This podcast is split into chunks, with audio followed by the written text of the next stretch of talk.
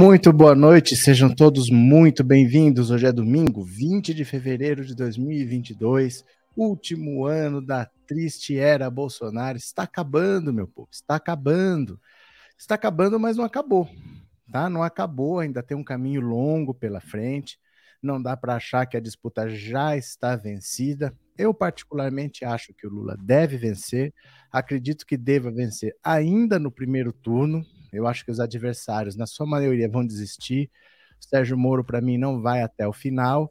A hora que os indecisos começarem a tomar um caminho, a hora que os eleitores do Sérgio Moro começarem a se acomodar, os do Ciro Gomes começarem a perceber que falta pouco para o Lula vencer, acho que tudo se encaminha para o Lula vencer no primeiro turno. Mas vencer um jogo quer dizer que pelo menos o jogo tem que começar e o jogo tem que ser jogado. O jogo não está ganho. O jogo sequer começou. E até que se vença, ainda muita coisa vai acontecer. Por exemplo, em Rondonópolis, que é uma das, vamos dizer assim, uma das capitais do agronegócio, é agricultores, esse pessoal aí que não sei por que, de onde que eles odeiam tanto o Lula, estão inaugurando. Está marcado para amanhã a inauguração, entre aspas, de um outdoor. Vai ter um evento para inaugurar o outdoor de repúdio ao Lula, usando as palavras maldito e ladrão no outdoor. E é interessante a gente parar para pensar por que esse ódio ao Lula. Porque se no fundo, pensa, eles acham que o Lula é ladrão, eles acham que o Lula é corrupto, mas eles tratam assim, por exemplo, Michel Temer, eles tratam assim, por exemplo, José Sarney, eles tratam assim, por exemplo, Collor, eles tratam assim, por exemplo, o Aécio. Que político que eles tratam com essa agressividade e com essa virulência? Por que, que essa história de ah, sai daqui, seu ladrão, por que, que só existe com o PT? Por que, que só existe com a esquerda? Por que essa tolerância com a direita? Por que, que a direita de repente virou santa nesse país? De repente, tudo que acontece é culpa da esquerda, sendo que a direita sempre esteve no poder desde 1500 nesse país, nunca foi um país que se orgulhava da honestidade dos seus políticos, mas de repente agora só existem, parece que a esquerda inventou a corrupção nesse país, e o Brasil, que é um povo extremamente honesto, extremamente refratário à corrupção, rechaça o PT de uma maneira que não rechaça nenhum outro partido. Por que isso acontece? Né? Então, assim, esses, esses ataques, essas agressões vão acontecer, são parte do jogo. A gente tem que estar preparado para isso, não se deixar abalar. Ai, meu Deus do céu, mas o agronegócio vai se voltar contra o Lula. Muita gente vai espernear. Muita gente vai querer, é, não aceito, porque eu não vou querer de novo. Mas vai chegar uma hora que o quadro vai se desenhar, eles já vão ver quem é que vai ser o próximo presidente, não vai ter muito o que fazer, não vão querer ficar contra o presidente, já que não é o que eles querem, eles não vão querer ter um presidente inimigo lá, aí depois isso vai ceder, porque não tem jeito. A hora que eles começarem a perceber que não adianta, então é melhor parar de bater, porque eu não quero também ficar contra o cara que eu já sei que vai ser o presidente. Eu vou precisar de alguma coisa eu vou precisar conversar, eu vou precisar de alguma coisa aqui para minha área. Então não é muito lógico você querer ter um inimigo na presidência. Então, enquanto eles estiverem esperneando, enquanto ainda tiver gente acreditando em terceira via, enquanto tiver gente achando que o Bolsonaro ainda pode se recuperar, esses ataques vão acontecer. Mas vai chegar uma hora, a hora que começar a campanha para valer, a hora que o Lula estiver na televisão, porque ele é banido das TVs brasileiras, a hora que começar o horário eleitoral, a hora que começarem as entrevistas, os debates, aí vai ser meio que inevitável aceitar que o quadro está desenhado. Porque a população brasileira praticamente já se decidiu. Eles sabem o que eles querem. Eles sabem que a vida deles era melhor 10 anos atrás e que não é Bolsonaro que vai melhorar, não é a política econômica do Paulo Guedes que vai gerar emprego, que vai diminuir a inflação. Quando começou a pandemia, que tinha aquele auxílio emergencial que ninguém sabia como ia ser pago, que ninguém sabia se ia ser no cartão do Bolsa Família, se ia ter um outro cartão, vamos criar o Caixa Tem, vai ser por aplicativo, ninguém sabia como era, atrasou. Atrasou para começar a pagar eu lembro que eu ouvia muitas pessoas falando assim: se fosse o Lula, ele não deixava atrasar. Se fosse o Lula, ele não deixava atrasar. Eu ouvi muito isso. Então as pessoas sabem muito bem como elas estão sendo tratadas e como elas eram tratadas. E praticamente a população pobre já se decidiu. Eles querem voltar a uma época em que pelo menos o presidente conversava com eles. Porque o Brasil merece um presidente que pelo menos converse com seus cidadãos e não só com 20% de radicais que batem palma para ele, mesmo que ele fale que ele evitou uma guerra entre Rússia e Ucrânia. Mesmo falando esse absurdo, esse pessoal vai bater palma. Não, o Brasil merece um presidente que, no mínimo, converse com a população. Né? E as pessoas sentem muito abandonadas. A sensação da população mais pobre é de total abandono, é de total desprezo, porque o presidente que está aí simplesmente não conversa com os brasileiros, ele só conversa com quem já o apoia. Né? Vamos ver aqui. É, o agro não tem voto, quem tem é agricultura familiar. Não tem voto, mas tem dinheiro. Né? Não tem voto, mas tem dinheiro. Né, Wellington? Ivanildo, Lula e companheirada brilham um universo cheio de estrelas. Quem mais está por aqui? Jander, será que Bolsonaro vai ter coragem de reeleição? Ele não tem opção, Jander. Ele não tem opção, ele precisa da reeleição. Porque, por exemplo, o Flávio Bolsonaro, ele não está sendo investigado sozinho no caso das rachadinhas, ele está sendo investigado por causa de uma operação que teve na Assembleia Legislativa que chamava Furna da Onça. É o nome da operação da Polícia Federal. Vários deputados foram acusados, todos por rachadinha. Todo mundo já foi julgado, já perdeu o mandato, tem gente que já foi presa. Todo mundo já foi. Por que, que o dele não vai? Porque ele é filho do presidente. Então, para o Bolsonaro, ele precisa ser presidente. Ah, ele vai desistir para ser senador. Não resolve. Ele precisa indicar ministro para o STF, ele precisa indicar o chefe da Polícia Federal, ele precisa interferir na máquina para não ir a família toda presa.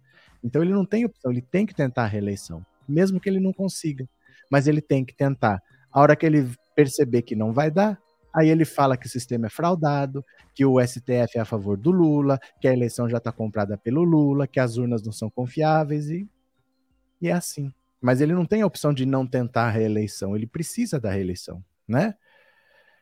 A resposta vai ser nas urnas. Os mesmos eleitores de Lula são os mesmos do passado, não muda nada. João Matias da Silva. Gente, tem mais de 850 pessoas assistindo e só tem 650 likes. Vamos dar o like, meu povo. Maria Viana, obrigado. É, com a cidadania honorária, será que depois das eleições ele fica no Brasil? Claro que fica. Você sabe o que, que significa honorária? Honorária é de honra, não é para valer. Não é para valer. Quando você tem, por exemplo, pensa num, num clube de futebol. Quem é o presidente? Fulano. E quem que é o presidente de honra? É fulano. Não manda, não é presidente para valer. Cidadania honorária não é cidadania. É só uma homenagem que você faz. Mas não é, eu não preciso de cidadania para sair do país. O problema, sabe o que, Creuza? Sabe que as pessoas não entendem? 25% significa você sair assim, ó. bolsonaristas radicais serem 25% da população, significa se abrir a porta da sua casa, passar um carro com quatro pessoas, uma é bolsonarista radical. É você ir no supermercado, olhar uma fila e contar assim, ó, um, dois, três, bolsonarista radical. Mas de cada quatro, bolsonarista radical. Se olha uma multidão, divide por quatro. É bolsonarista radical. É muita gente. É muita gente. Isso daí ninguém vai desperdiçar. Isso é um capital que ele pode alimentar por quatro anos e voltar pior ainda na próxima eleição. Não é uma coisa assim que, ah, vou embora, vou largar tudo. Gente, com, com quem joga isso para fora? O Moro tá com oito. Bolsonaro tá com 25, é três vezes mais. Você acha que ele vai jogar isso no lixo? É um capital político que ninguém tem. 200 milhões de habitantes, só tem um que tem mais votos que ele, que é o Lula. Ninguém tem essa votação. Ele politicamente se torna uma liderança muito importante para achar que ele vai fugir do país. Ele tem um capital muito mais importante do que dinheiro aqui.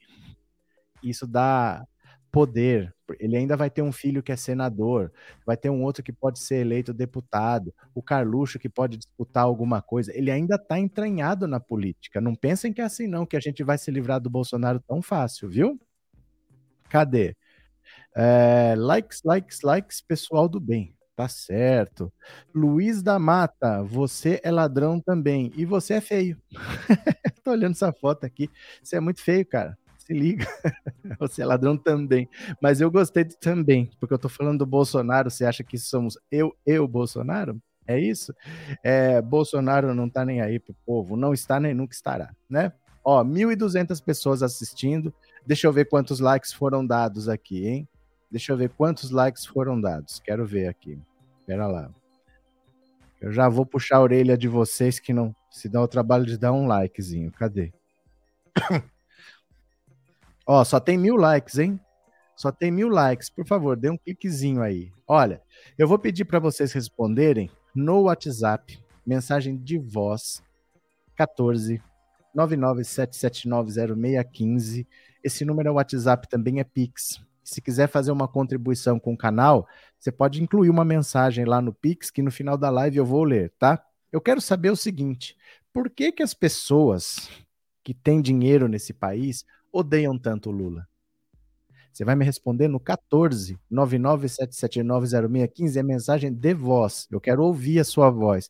Por que, que as pessoas que têm dinheiro nesse país odeiam tanto o Lula? É 14 997790615. Responde aí para mim no WhatsApp 14 997790615. Daqui a pouco eu vou ouvir sua opinião, tá? Vamos ler a notícia aqui, ó. Vou compartilhar a tela, vamos ler notícia. Atenção, olha, bora. Olha só. Polo do agronegócio no Mato Grosso inaugura outdoor chamando Lula de traidor. Olha, Movimentos conservadores de Rondonópolis farão a inauguração de um outdoor na segunda-feira, amanhã, chamando o ex-presidente Lula de bandido e traidor. Olha só, Rondonópolis. Aqui esse bandido é reconhecido como traidor da pátria, fora maldito. A cidade é um conhecido polo do agronegócio do Centro-Oeste, com grande produção de grãos para exportação. A iniciativa mostra que, apesar dos acenos de Lula ao setor rural, grande parte de seus representantes ainda pende para o apoio à reeleição do presidente Jair Bolsonaro. A, a peça publicitária fica às margens da BR-364, próximo a um posto da Polícia Rodoviária Federal. Aqui esse bandido é reconhecido como traidor da pátria, fora maldito, diz o cartaz, pago pelo movimento conservador e pelo grupo Canhota Não.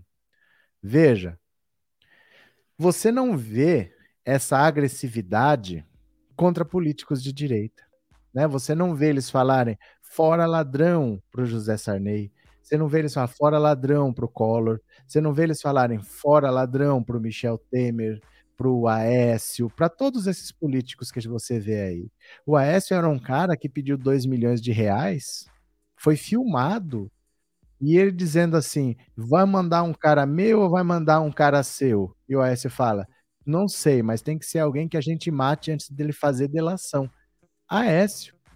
E há uma complacência, as pessoas aceitam, as pessoas toleram tudo, mas contra Lula, contra a esquerda, existe uma virulência que realmente é difícil de entender. Por isso que eu falei para vocês dizerem no WhatsApp 14 997790615 por que, que essas pessoas são tão agressivas assim contra Lula, contra o PT, contra Dilma, a Dilma apanhou nesse país como eu nunca vi nenhum político apanhar. Aquilo foi de uma perversidade, de uma virulência, foi um ataque de, tão agressivo. nunca vi ninguém ser tão atacado quando a Dilma for. Gente, o governo José Sarney levou o Brasil a uma inflação de 2 mil por cento ao ano. A gente chegou até a inflação de 80% ao mês. Vê se ele passou 10% do que a Dilma passou. Vê se ele foi atacado do jeito que a Dilma foi atacada.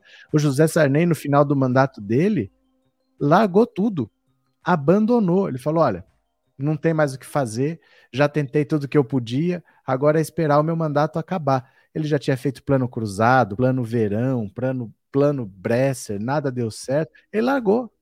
Uns cinco, seis meses antes do mandato dele acabar, ele largou a economia e falou: não tenho mais o que fazer, já tentei tudo as pessoas aceitam. Tá por aí ainda, com a família na política, né? As pessoas não tratam dessa maneira. Não é estranho? Continuemos, né? Professor, que povo covarde, tanto que o Lula fez pelo Brasil, triste. Cadê quem mais? Região de grileiros de terra no Mato Grosso. Essa violência é só com o Lula. Buenas tardes, amigos. O agro é assim mesmo. Eles são corporativistas e só pensam em lucro. Foi no governo Lula que eles mais se equiparam egoístas. Então, é estranho é isso, porque o Bolsonaro está dando prejuízo para o agronegócio. O agronegócio está tendo dificuldade para exportar, porque principalmente para a Europa, eles não compram de países que atacam povos indígenas, que não têm cuidado com o meio ambiente, o consumidor é consciente. E eles estão tendo cada vez dificuldades maiores para fechar acordo, para conseguir exportar. O Brasil tem sofrido retaliações pela política, pela maneira como o Bolsonaro leva a política ambiental dele. E mesmo assim apoiam, não dá para entender, né? Qual foi o governo em que o velho da van mais cresceu? Lula e Dilma. Mas ele é contra o Lula até a alma. Como a gente entende essas pessoas, né? Cadê? Boa noite. Nem o Collor que confiscou a poupança foi tão massacrado quanto a Dilma. Gente, o Collor, eu lembro, porque no tempo do Collor foi assim. Não sei se todo mundo aqui tem idade para lembrar, mas o Collor reteve a poupança das pessoas e você só poderia sacar depois de 18 meses. Só que nesses 18 meses, ele reajustou de acordo com o índice lá que ele tirou do sovaco dele todo mundo sabia que ele estava reajustando muito menos do que deveria, no fundo para dar um calote na poupança. Né? Você tinha lá X, você ia receber muito menos do que o X na hora de tirar. Nessa época, eu lembro de um colega meu, ele era professor de matemática, ele tava, ele ia comprar uma casa. Ele tinha uma outra casa, que ele vendeu, recebeu um dinheiro não sei da onde, estava com tudo pronto, estava escolhendo a casa que ele ia comprar. Entrou o Collor, tchuf, travou a poupança de todo mundo por 18 meses. Quando o dinheiro foi devolvido, ele comprou dois telefones. Ele ia comprar uma casa com esse dinheiro, dinheiro assim da vida inteira dele juntando, vendeu uma casa, virou fumaça. Não, não havia essa agressividade com o Collor que há contra o Lula, né? Teremos uma batalha, mas venceremos. Lula será o presidente a partir de 1 de janeiro de 2023. Sérgio Capilé, isso é um crime de calúnia, injúria e de, ou difamação. É os três. É os três. Mas sabe o que acontece, Sérgio? Você entra na justiça, vai ter um juiz lá que é bolsonarista, vai ter um juiz que é de direita e vai falar assim: ah, mas o Lula é uma pessoa pública, ele está sujeito a críticas, isso é parte do jogo democrático. E aí depois esses caras saem com a decisão do juiz falando assim: olha, a justiça me deu razão, eu chamei o Lula de ladrão e a justiça me deu razão. Então eles nem entram. Quando é assim, eles nem entram, porque pior do que você, pior do que ser chamado de ladrão, é que ainda a justiça pode dar razão para a pessoa. E a pessoa sai com o papel na mão ainda. Então eles nem entram, viu? Cadê? Mas esse ódio vai virar contra candidato dele. Ninguém quer uma situação de tanta raiva assim. Ah, você é que pensa, viu? Você é que pensa. O ódio funciona. O ódio une muito mais do que o amor. É muito mais fácil unir as pessoas pelo ódio do que pelo amor. Se você falar assim, é, meu Deus do céu, entraram na minha casa, fizeram não sei o que, aconteceu isso e sai gritando na rua vai aparecer gente de tudo quanto é lado, vai aparecer, uma hora aparece alguém armado, não sei o quê, vamos atrás, vamos atrás, não sei o quê, rapidinho aparece.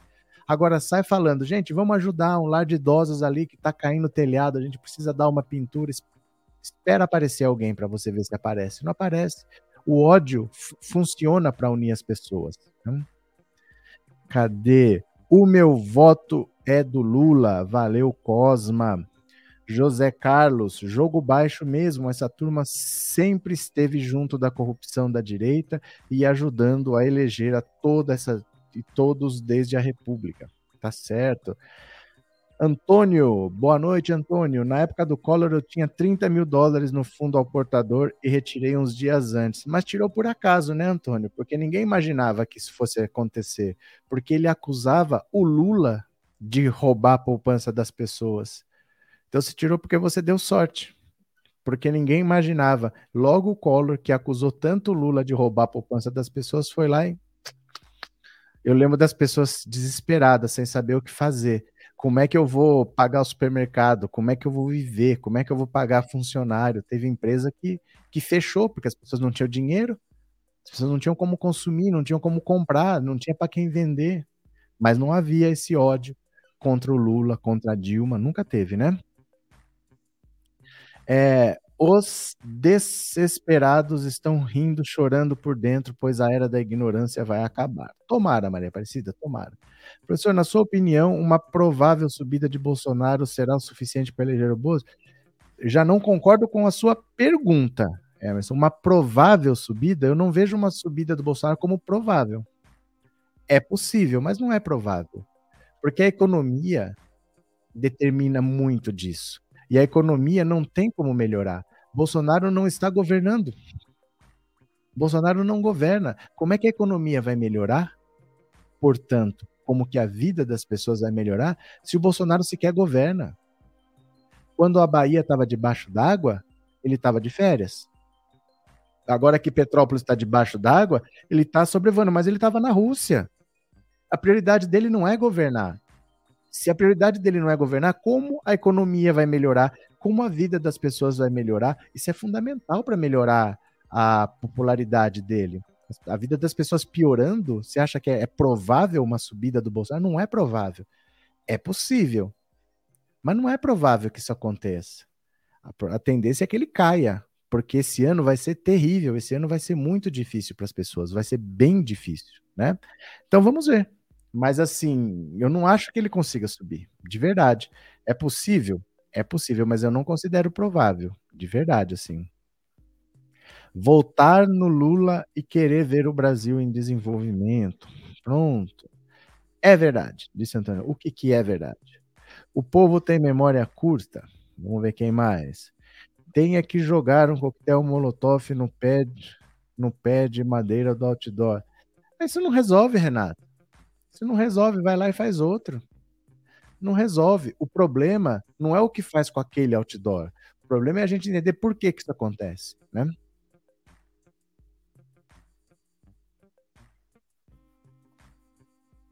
O outdoor, ele não é a causa de nada. Ele não vai mudar o voto de ninguém, mas ele é um sintoma. Ele é um sintoma de uma sociedade doente, de uma de um grupo empresarial que se chama agronegócio, que é um grupo doente, que é um grupo egoísta, que é um grupo que não tem visão de futuro, é um grupo que não está querendo o bem do país.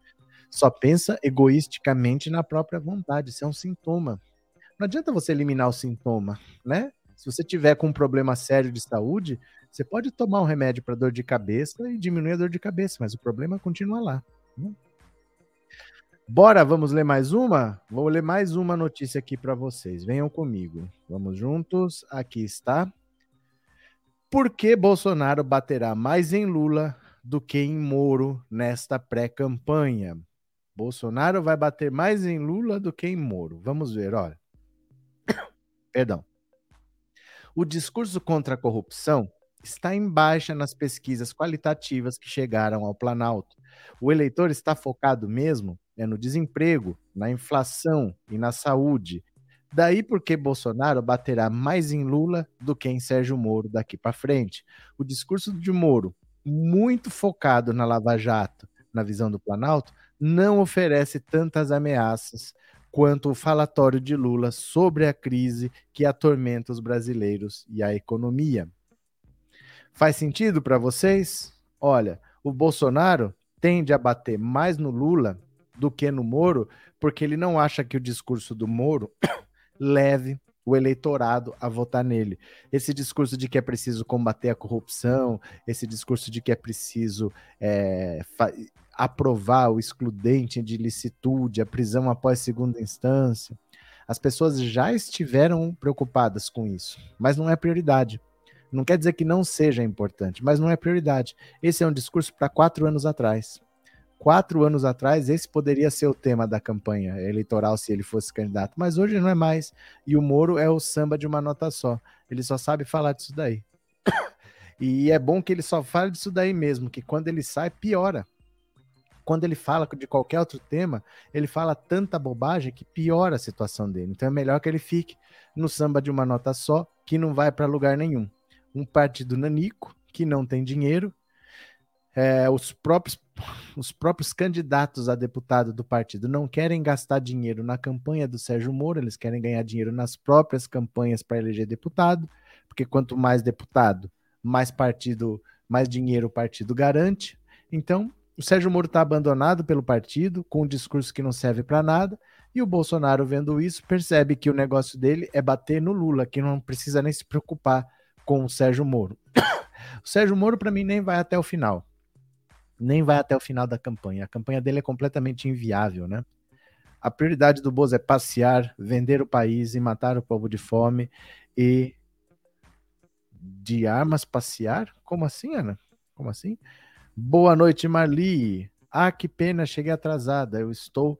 Eu gosto de assistir do começo porque eu acompanho o raciocínio. Melhor dizendo, minhas ideias acompanham o contexto, mas tudo bem. Bem-vinda. Puxe uma cadeira, sente mais um pouco. Cadê? Salles, eu lembro muito bem da época gata. Uau, uau, uau, uau. Boa noite a todos, Bittencourt. Vamos colaborar com o professor para fortalecer essa rede aqui. Por favor, quem puder, quem puder, por favor, assista a live por esta rede aqui, ó. Se você colocar o seu celular em cima aqui da TV ou do computador, você vai ser jogado direto para lá. É só pôr uma senha e já tá usando. Fica 10 minutinhos lá, tá? Que eu tô tentando chegar a mil eu nem sei quantos que tem agora. Deixa eu atualizar aqui. Deve estar tá com 900 e qualquer coisinha. Eu não sei quanto que tem de. Deixa eu ver aqui. Quantos seguidores tem lá? Vamos ver. Ó, 913. Tem 913 seguidores. Se vocês me ajudarem, dá para ir dois ou três por dia. Dá para a gente em um mês chegar a mil seguidores, tá? É bem modesta. O objetivo é bem, bem humildezinho tá bom? Boa noite, meus caros e prezados. Boa noite, Leônidas. É, professor, acha possível Alan dos Santos ser extraditado como retaliação à visita do Bozo à Rússia? Não. Por retaliação, não. Sabe o que acontece? É, o mundo não é igual ao Bolsonaro. O Bolsonaro faz as coisas por raiva, faz as coisas por ódio. O mundo não é assim. O mundo tem mais o que fazer. O mundo não vai entrar atrás de um processo de extradição por retaliação, que na prática não quer dizer nada. Não muda nada na situação. Não tem consequências para o Brasil, não tem consequências para os Estados Unidos. Seria só uma pirraça pessoal do Biden contra o Bolsonaro que não vai acontecer. Né? O dia que eles quiserem fazer uma retaliação seria uma coisa muito maior. E o Brasil é tão irrelevante hoje no cenário internacional que ninguém está nem retaliando o Brasil mais. Ninguém está nem levando a sério as coisas que o Brasil faz. Então, Provavelmente não, viu? Provavelmente não. E o bafão da Antonella e do Mário Frias, treta na direita. Ah, a direita tá sempre em treta, porque só o que interessa para eles é dinheiro, eles não têm mais nada que os una. Né? Então, como eles não têm nada para se unir, eles normalmente estão batendo boca, eles não têm um objetivo em comum, né? Cadê? A ideia da extrema é acabar com a cultura e criar as próprias verdades, modificando até livros. 1984, George Orwell. Quem puder, leia. Agora dá uma olhada aqui, ó, mais uma. A estratégia da campanha de Bolsonaro para converter 15% do eleitorado. Vamos ver, vamos ver. A campanha de Jair Bolsonaro definiu como uma das estratégias para alavancar o presidente rumo à reeleição converter os 15% do eleitorado que informa votar em branco ou nulo. É, em boa parte, o eleitor que está decepcionado com Bolsonaro, mas também não quer votar no PT. Monitoramento do QG da campanha identificou que o capitão mantém ativa sua base mais radical e perdeu apoio entre mulheres e jovens devido ao seu discurso anti-vacina. Mesmo não confiando 100% na eficácia do imunizante, esse público se vacinou na expectativa de voltar à vida normal. Então, olha só. Aqui a gente vê que quem comanda a campanha do Bolsonaro é de uma ingenuidade que dá até pena. Porque normalmente brancos e nulos ficam nessa faixa mesmo. 10%. Está em 15 agora porque a campanha ainda não começou. ainda não começou. Normalmente, 10% é normal. Toda eleição você tem 10% de votos brancos e nulos. Então, você achar que você vai converter essas pessoas é não saber como a eleição funciona. 5% desses 15 vão se distribuir, mas eles nunca vão para um candidato só. Sabe por quê? Porque eles são exatamente indecisos. Você acha que, por exemplo, você tem 10, ó, 15% de pessoas que vão votar branco, que vão votar nulo, que não sabem quem vai votar. Você acha que eles são indecisos e eles vão, de repente, tomar todos a mesma decisão? A hora que, que eles começarem a se decidir, eles normalmente se distribuem por igual, eles não interferem na contagem. Então, por exemplo, vamos dar um número só para chutar, só para chutar. Vamos dizer que você tenha 10%. E você tenha, por exemplo, vou, vou chutar números para facilitar a conta.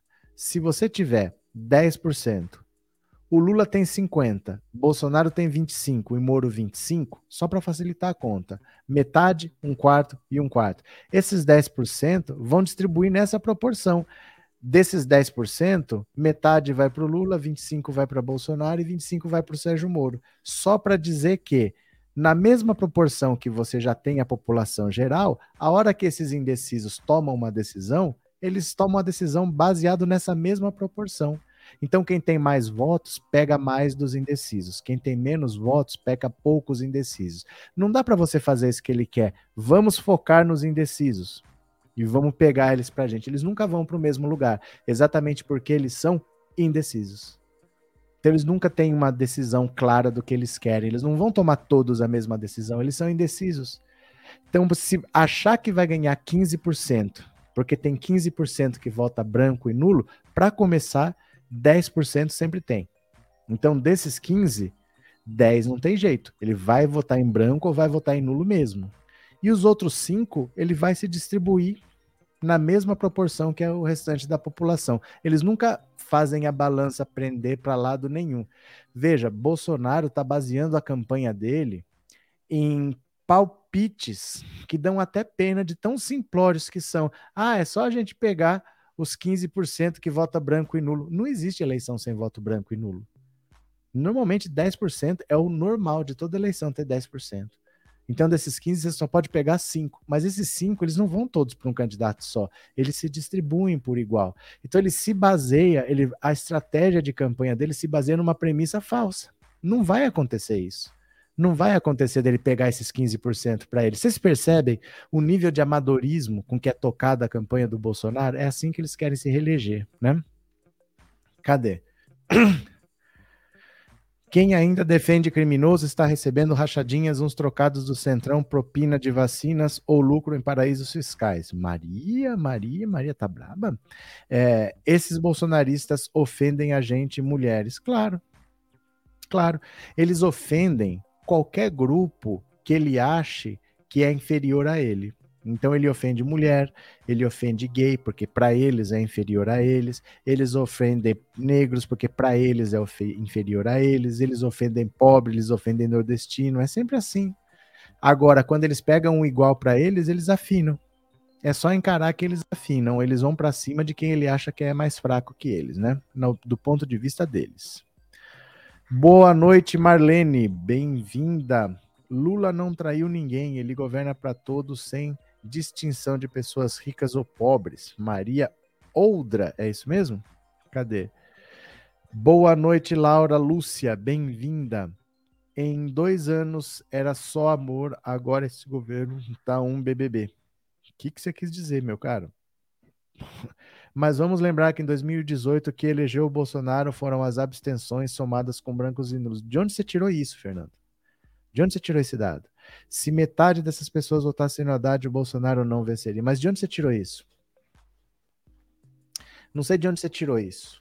Gostaria de saber que quem elegeu o Bolsonaro foram as abstenções somadas com brancos e nulos. Sabe por quê? Vou te mostrar por quê aqui, ó. Olha só. Pronto, dá uma olhada aqui. Ó, pesquisa eleitoral de 2018. Em março de 2018, qual era a situação? Qual era a situação em março de 2018?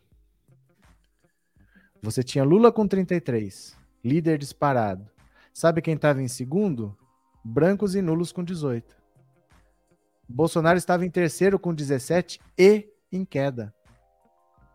Bolsonaro venceu essa eleição porque o Lula foi preso. E a gente sabe hoje por que, que o Lula foi preso. O Lula foi preso por um processo fraudulento do Sérgio Moro que foi todo anulado. Um processo em que ele tinha interesse pessoal de prender. Mas o Lula liderava podendo vencer no primeiro turno. Não é verdade, Bolsonaro venceu por causa disso. Ele venceu porque o líder foi preso.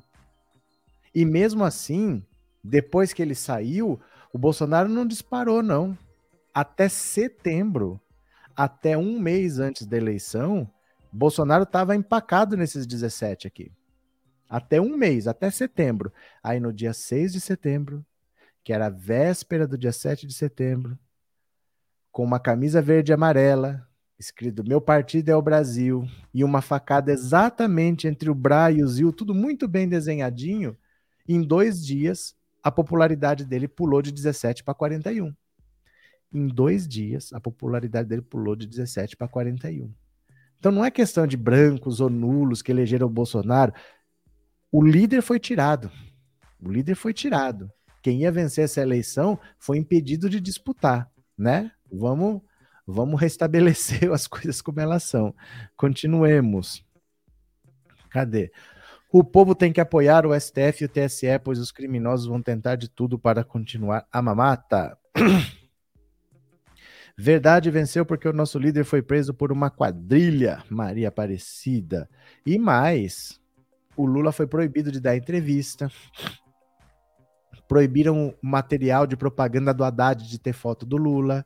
É, seis dias antes da eleição, o Sérgio Moro soltou uma delação do Palocci, que era uma delação que nem foi aceita a Polícia Federal não aceitou essa delação, disse que não tinha nenhum elemento de verdade. Mesmo assim, ele soltou seis dias antes da eleição. Precisou acontecer muita coisa para o Bolsonaro ser eleito. Né? Muita, muita coisa mesmo. Cadê? É, Newton Santos. Tem muitos indecisos que só leem os cards e as letras maiores e não sabem a diferença entre interrogação, exclamação, e muitos canais de esquerda estão ignorando essa questão. É, mas não, não ache que é por causa disso que vai se decidir uma eleição, tá? Não é porque um canal não se atentou a um detalhe, não, nós não fazemos campanha. Não somos nós que estamos influenciando. Vocês dão importância demais para nós.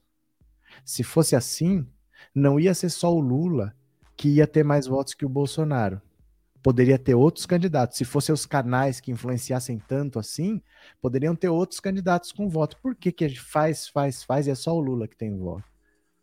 Né? Tem um monte de cirista aí. Por que, que eles não tiram a campanha do Ciro desses 5, 6% aí? A gente não tem essa importância toda que vocês acham, não. Olha, cuidado, porque se você colocar um ponto de interrogação, as pessoas, se você falar Lula 2022, as pessoas vão votar 22, não vão votar no 13. As pessoas pegam um detalhe e transformam num tamanho do mundo. A gente não tem esse poder que vocês acham que a gente tem, não. Se não, não tinha só o Lula na frente do Bolsonaro, tinha mais candidatos. Se fosse só impulsionar, né? Se fosse tão simples assim. Gente, a imprensa bate, bate, bate, faz o que pode para empurrar o Sérgio Moro. O Sérgio Moro não vai. Toda a imprensa apoiando. Cadê que o Sérgio Moro vai? Não vai. Não tem essa força toda que parece que tem, não, viu? Cadê? Os tarados por Bozo é que querem Lula.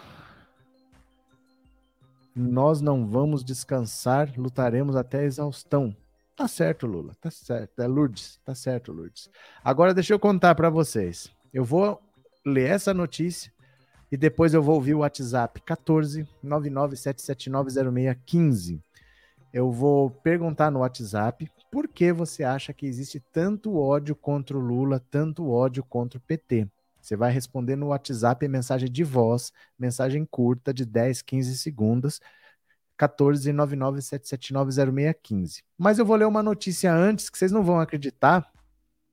Quem é que se filiou ao PTB para ser candidato ao Senado? Vocês não vão acreditar quem é que se filiou ao PTB para ser candidato ao Senado. Dá uma olhada aqui, ó. Nise Yamaguchi se filia ao PTB para disputar ao Senado e aliado diz que Janaína é de centro-esquerda. Gente, Janaína Pascoal é de centro-esquerda agora. Olha isso.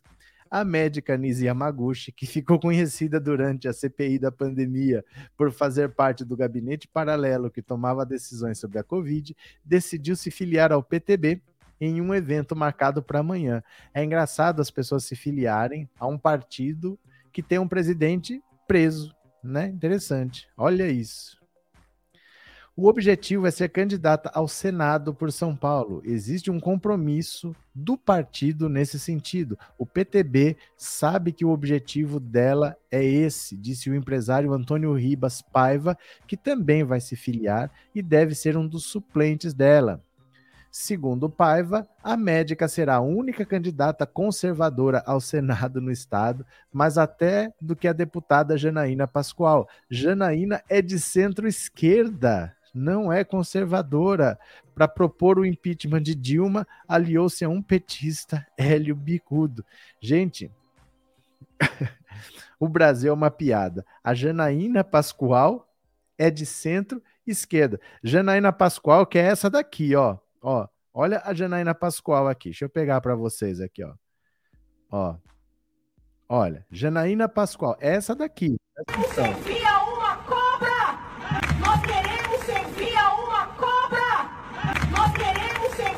É essa doida. Mas pai, às vezes a cobra piasa, às vezes a cobra piasa, às vezes a cobra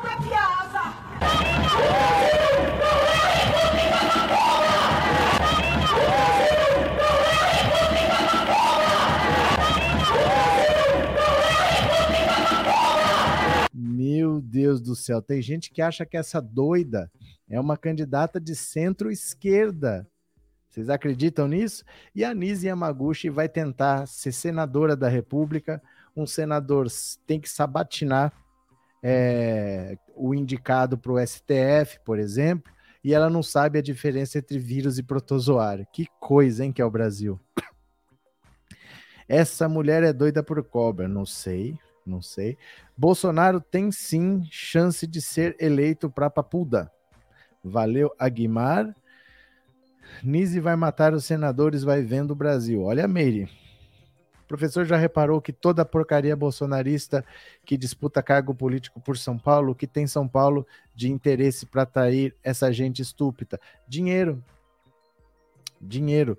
Por causa do seguinte: é, você vai distribuir o dinheiro de acordo com os diretórios, né? São Paulo é quase um quarto da população brasileira. São Paulo tem 46 milhões de habitantes, é o maior colégio eleitoral do Brasil. Então, do dinheiro que o partido vai receber, uma parte muito grande vem para cá. E aí, se você tiver uma boa votação em São Paulo, você consegue ajudar a superar a cláusula de barreira. Você entende?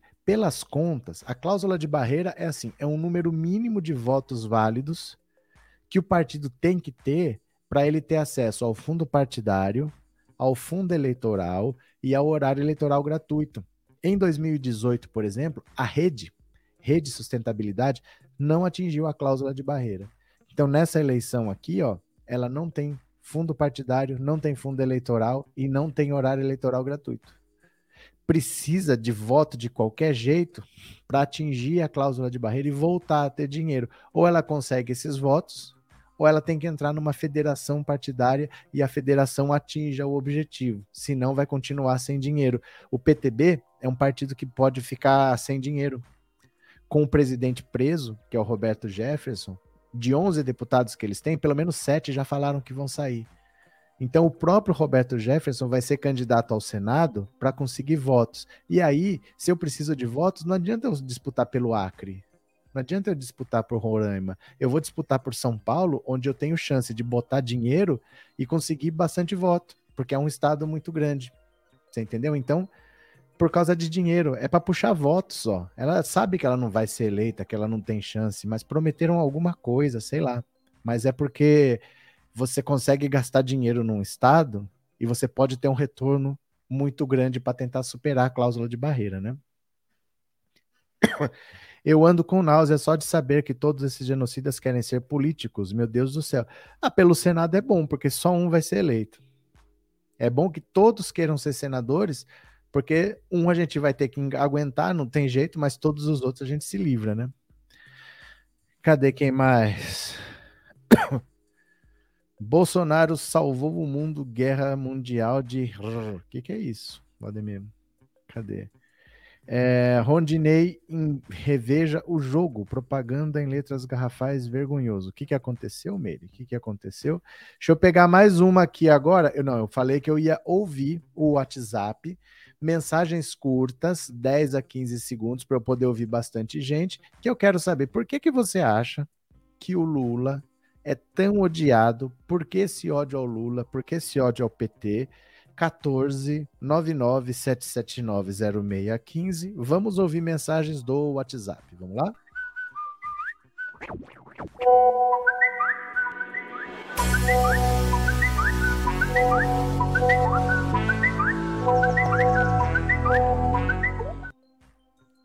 Pronto.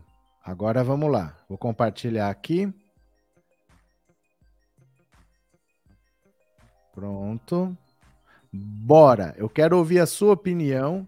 Quanto mais curta a mensagem, maior a chance de eu ouvir, porque ouvindo as mais curtas dá para ouvir mais gente. Então vamos lá, olha.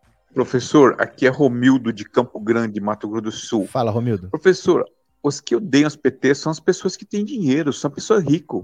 Mas por que isso? Porque no governo PT o pobre melhorou de vida e isso eles não quiseram aceitar, professor. Obrigado, Romildo. Eu acho que é porque o povo, Satanás não gosta do povo de Deus. Só por isso. Obrigado. Cadê? Professor, boa noite. Adriana de Belo Horizonte. Porque o Lula representa os pobres e rico odeia pobre. Obrigado pela participação. Cadê? Tem um monte de mensagem aqui que é emojizinho, foto. Não manda essas coisas, não, porque aí fica difícil achar mensagem de áudio, tá? Participe com a sua opinião. Boa noite, professor Roberto Oi, Cardoso. Diga. É, a elite, né, os ricos, não gostam do Lula porque ele governa para os pobres e trabalhadores. Então, a elite não, não ganha tanto assim. Entendi. Abraços. Outro. Oi, professor Roberto, aqui é Gui Martins, do Rio de Janeiro. Ah, É, eles é, fazem o Lula, porque o Lula melhorou a vida dos pobres e os pobres não aceitam mais ser escravizados. obrigado. Boa tarde, professor Roberto. Oi. Hildo, de Santa Cruz do Rio Pardo. Diga lá. Professor, eu acho que o, o rico de, do Brasil, ele não importa tanto em ser rico. Ele quer que seu vizinho seja mais pobre que ele. Aí ele está feliz. Verdade. Boa noite, professor. Aqui Oi. é Xerém. É porque o rico não quer o, o pobre no poder, a esquerda no poder. A esquerda significa pobre, direito para o pobre. Eles não querem. Eles querem só o rico que tenha direito e o pobre só trabalha para eles como empregado. Obrigado. Boa noite, professor Roberto, professora Arlete de Jacareí. Oi. Lula é muito odiado porque ele ajuda os pobres. E a elite não gosta que o pobre se destaque. Obrigado. Roberto, boa noite. Boa noite. Eles odeiam o Lula porque no governo PT o dólar não aumentou tanto assim. E eles deixaram de ganhar muito dinheiro. Boa noite. Obrigado. Eu acho, professor, porque o Lula faz divisão de renda, né? É, e quem é rico quer dinheiro só para eles. Eles não gostam que faz as coisas para pobre. Valeu. Oi, professor. A Oi. maioria do brasileiro odeia Lula porque ele defende bandido. Ele é o pior bandido que tem também. Por isso que o povo odeia ele. A maioria é de bem. A maioria odeia o Lula sim. Por isso que ele tá com 45%, tá quase para vencer no primeiro turno. Tu tá bem informado, viu? Você tá bastante bem informado. Ó aqui, ó, ó, ó, ó, ó. Ó quem mandou um beijo para você, ó. Oi, ó quem mandou um beijo para você. Lula mandou um beijo para você. Dilminha mandou um beijo para você. Ó, ó, ó. Dilminha mandou um beijo para você. Viu? Você tá bem informado. A maioria odeia o Lula, por isso que ele tá na frente das pesquisas, né? Tá certo, faz sentido. Professor, aqui Oi. é Davi de Mato Grosso. O Lula é odiado por, alguns brasileiros porque não rebate as fake news. ele tinha que rebater essas fake news contra ele aí, dando esclarecimento para o povo brasileiro. Ah, mas não adianta. Isso realmente não adianta, não. Sabe por quê? Porque essas pessoas já escolheram no que acreditar. Isso aí você pode rebater, você pode falar o que você quiser, mas as pessoas já escolheram no que elas querem acreditar. Não adianta. Você pode falar o quanto for, que elas vão continuar. Tem gente que acredita que o Bolsonaro evitou uma guerra de verdade.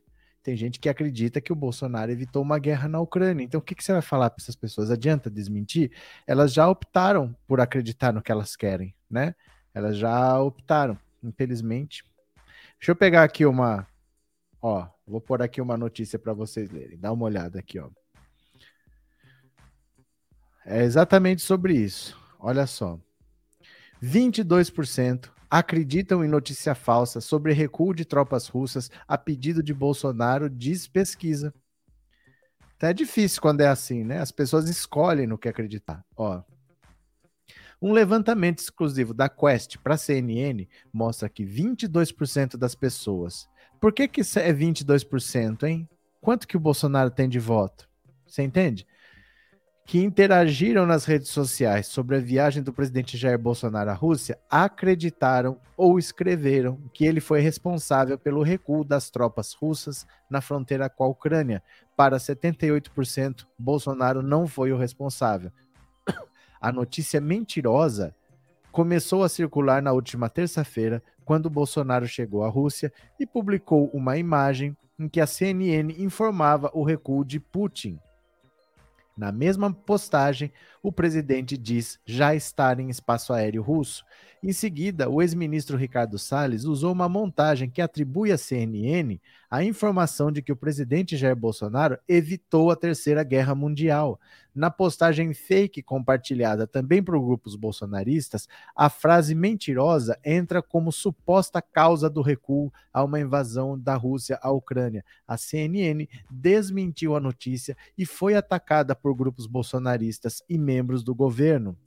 No mesmo dia em que chegou à capital Moscou, é, durante a entrevista coletiva, o presidente comentou sobre o anúncio da decisão de Putin de recuar suas tropas. Mantivemos a nossa agenda, por coincidência ou não, parte das tropas deixaram a fronteira e, pelo que tudo indica, uma grande sinalização de que o caminho da solução pacífica se apresenta no momento para a Rússia e Ucrânia. Na quinta, dia 17, após o encontro de Bolsonaro com o presidente da Hungria, Janos Ader, Bolsonaro voltou a falar em coincidência entre sua viagem à Rússia e o suposto recuo das tropas russas na fronteira com a Ucrânia. O sentimento que tive nessa viagem, até mesmo pela coincidência de ainda estarmos em voo para Moscou e parte das tropas russas serem desmobilizadas na fronteira, procurada pela CNN, a embaixada da Rússia no Brasil não quis comentar o presidente Jair Bolsonaro, é sempre um nome muito comentado nas redes sociais. Apenas na última semana foram mais de 1,5 milhão de menções ao presidente. A viagem presidencial à Rússia foi um dos temas de destaque, tendo mais de 297 mil menções e 95 mil autores únicos falando sobre o assunto. Naquele momento, uma questão delicada de geopolítica envolvia a região. A Rússia estava sendo acusada por países membros da OTAN de, de, se organizar para atacar a Ucrânia. O país negou as intenções, mas exigiu dos Estados Unidos e aliados que limitassem as atuações militares em conjunto com os ucranianos. Segundo perdão, o cientista político e diretor da Quest, Felipe Nunes, o monitoramento das redes mostrou que a ideia de que foi Bolsonaro quem apaziguou a situação na fronteira se espalhou na bolha bolsonarista. O percentual de pessoas comentando o assunto e que defendem essa ideia é similar ao percentual de avaliação positiva que o governo tem hoje nas pesquisas de opinião publicadas atualmente, o que sugere que a mesma proporção de eleitores que gostam do governo é similar também à proporção de usuários que defendem o presidente na internet. Basicamente é isso, essas pessoas escolheram uma verdade para acreditar, elas não procuram a verdade. Elas já escolheram uma verdade para acreditar e dane-se os fatos. Então não adianta desmentir tentar desmentir essas fake news, porque as pessoas elas não querem a verdade. Elas querem a versão que elas já escolheram previamente, né? E dane-se. É difícil, é difícil. Joel, obrigado por ter se tornado membro. Joel, obrigado pelo apoio, obrigado pela confiança. Bem-vindo, Joel. Tem duas mil pessoas assistindo. A gente consegue mais um membro? Será que mais alguém acredita no trabalho para se tornar membro do canal? A gente consegue mais um membro? Será? Professor, só gente ignorante e estúpida para acreditar nessa lorota. Dá para ver o nível baixo de compreensão dessa gente. Sua maioria não tem estudos, ódio de cultura e baixo nível. João Carlos. Cadê? O gado acredita em qualquer coisa para adorar o mito mentiroso. Arlete. Maria Rosene, será que o Bozo vai fugir para Arábia ou Hungria? É isso que eu falo. As pessoas já escolheram uma, ver, uma, uma verdade para acreditar. Todo mundo acreditando que o Bolsonaro vai fugir. Nada indica, gente. Nada indica. Ele tem um filho que é senador com mandato de oito anos aí para cumprir, outro que vai se candidatar e deve se reeleger. A família dele está dentro da política. Como é que ele vai fugir? Nada indica, né? Mas não adianta a gente falar, porque as pessoas já escolheram uma versão para acreditar. Elas vão continuar achando que o Bolsonaro vai fugir, porque tem canal que fica falando isso, né? Força no dedo, povo. Vamos chegar a 3 mil likes, por favor. Cadê? Boa noite, Ilene. Vamos ajudar essa rede a crescer, por favor, por favor. O Bolsonaro sempre faz os seguidores de trouxa. O pior é isso mesmo. Ele faz os seguidores dele passar vergonha, né? A troco de nada. Eles não percebem quanto eles são usados. Eles estão sempre sendo feitos de trouxa, né? Mas tudo bem. Olha, tem outro candidato agora a senador, não por São Paulo, mas pelo Rio de Janeiro, que está querendo ser senador por uma missão muito específica. Ele tem um objetivo muito específico para ser senador. Dá uma olhada aqui, ó. Daniel Silveira quer, quer o Senado para fazer impeachment de ministro do STF. Olha que cidadão sem noção. Dá uma olhada.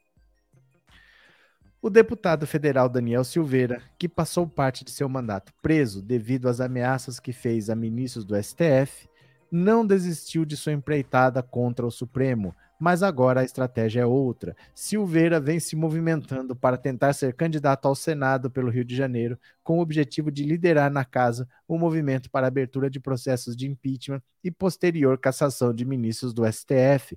O deputado, aliás, pretende já aumentar os decibéis contra ministros na campanha, período que considera improvável a chance de ser preso ou sofrer o que considera retaliação. Olha, olha que ideia!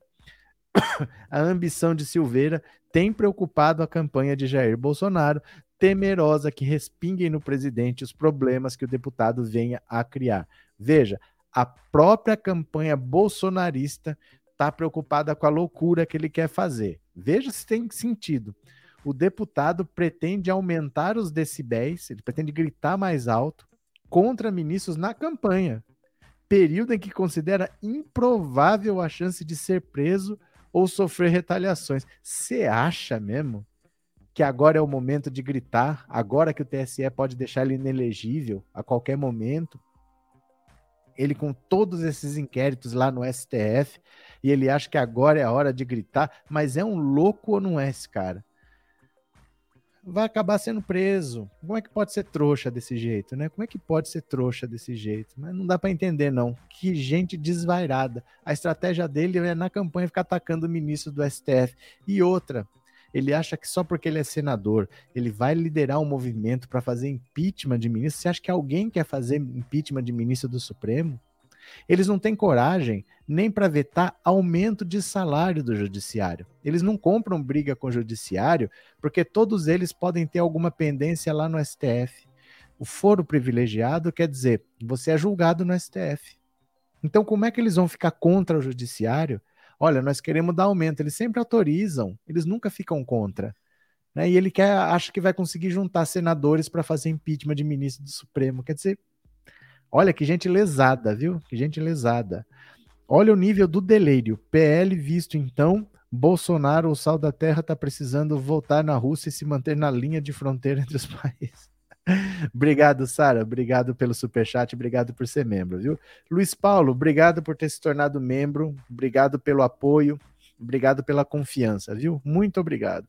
Cadeia neles, Marcos Manuel. Obrigado por ser membro também. Obrigado pelo superchat, viu? Muito obrigado. Sinceramente, o Rio de Janeiro põe cada lixo na política que não é brincadeira. Eu, onde que ele tirou que ele vai conseguir ser senador primeiro? Gente, ser senador não é mais difícil do que ser presidente, não.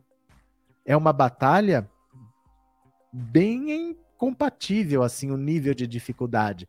Porque, por exemplo, você escolhe um estado qualquer. Se você quiser ser senador, tem uma vaga. É tão difícil quanto ser governador, é tão difícil quanto ser presidente, porque é uma vaga só. Deputado, não. São Paulo, acho que tem 80 vagas de deputado. 80, não tem problema se é ser o número 70, é deputado igual. Mas senador tem uma, governador tem uma, presidente tem uma. É uma eleição difícil. E ele acha que ele vai conseguir isso atacando o STF e o TSE com o objetivo de ser senador para fazer impeachment de ministro do Supremo. Mas que. É uma viagem tão louca que dá até pena, né? Esquila, o sumido, bem-vindo, Esquila. Obrigado por ser membro do canal, viu? México presente, Lula ontem, hoje, amanhã e sempre. Essa é a live número um da esquerda brasileira. Abraço, Esquila, o sumido. Obrigado por ser membro do canal, viu? Muito obrigado. Professor, se tratando de Bolsonaro, eu não duvido nada. Do que você não duvida de nada?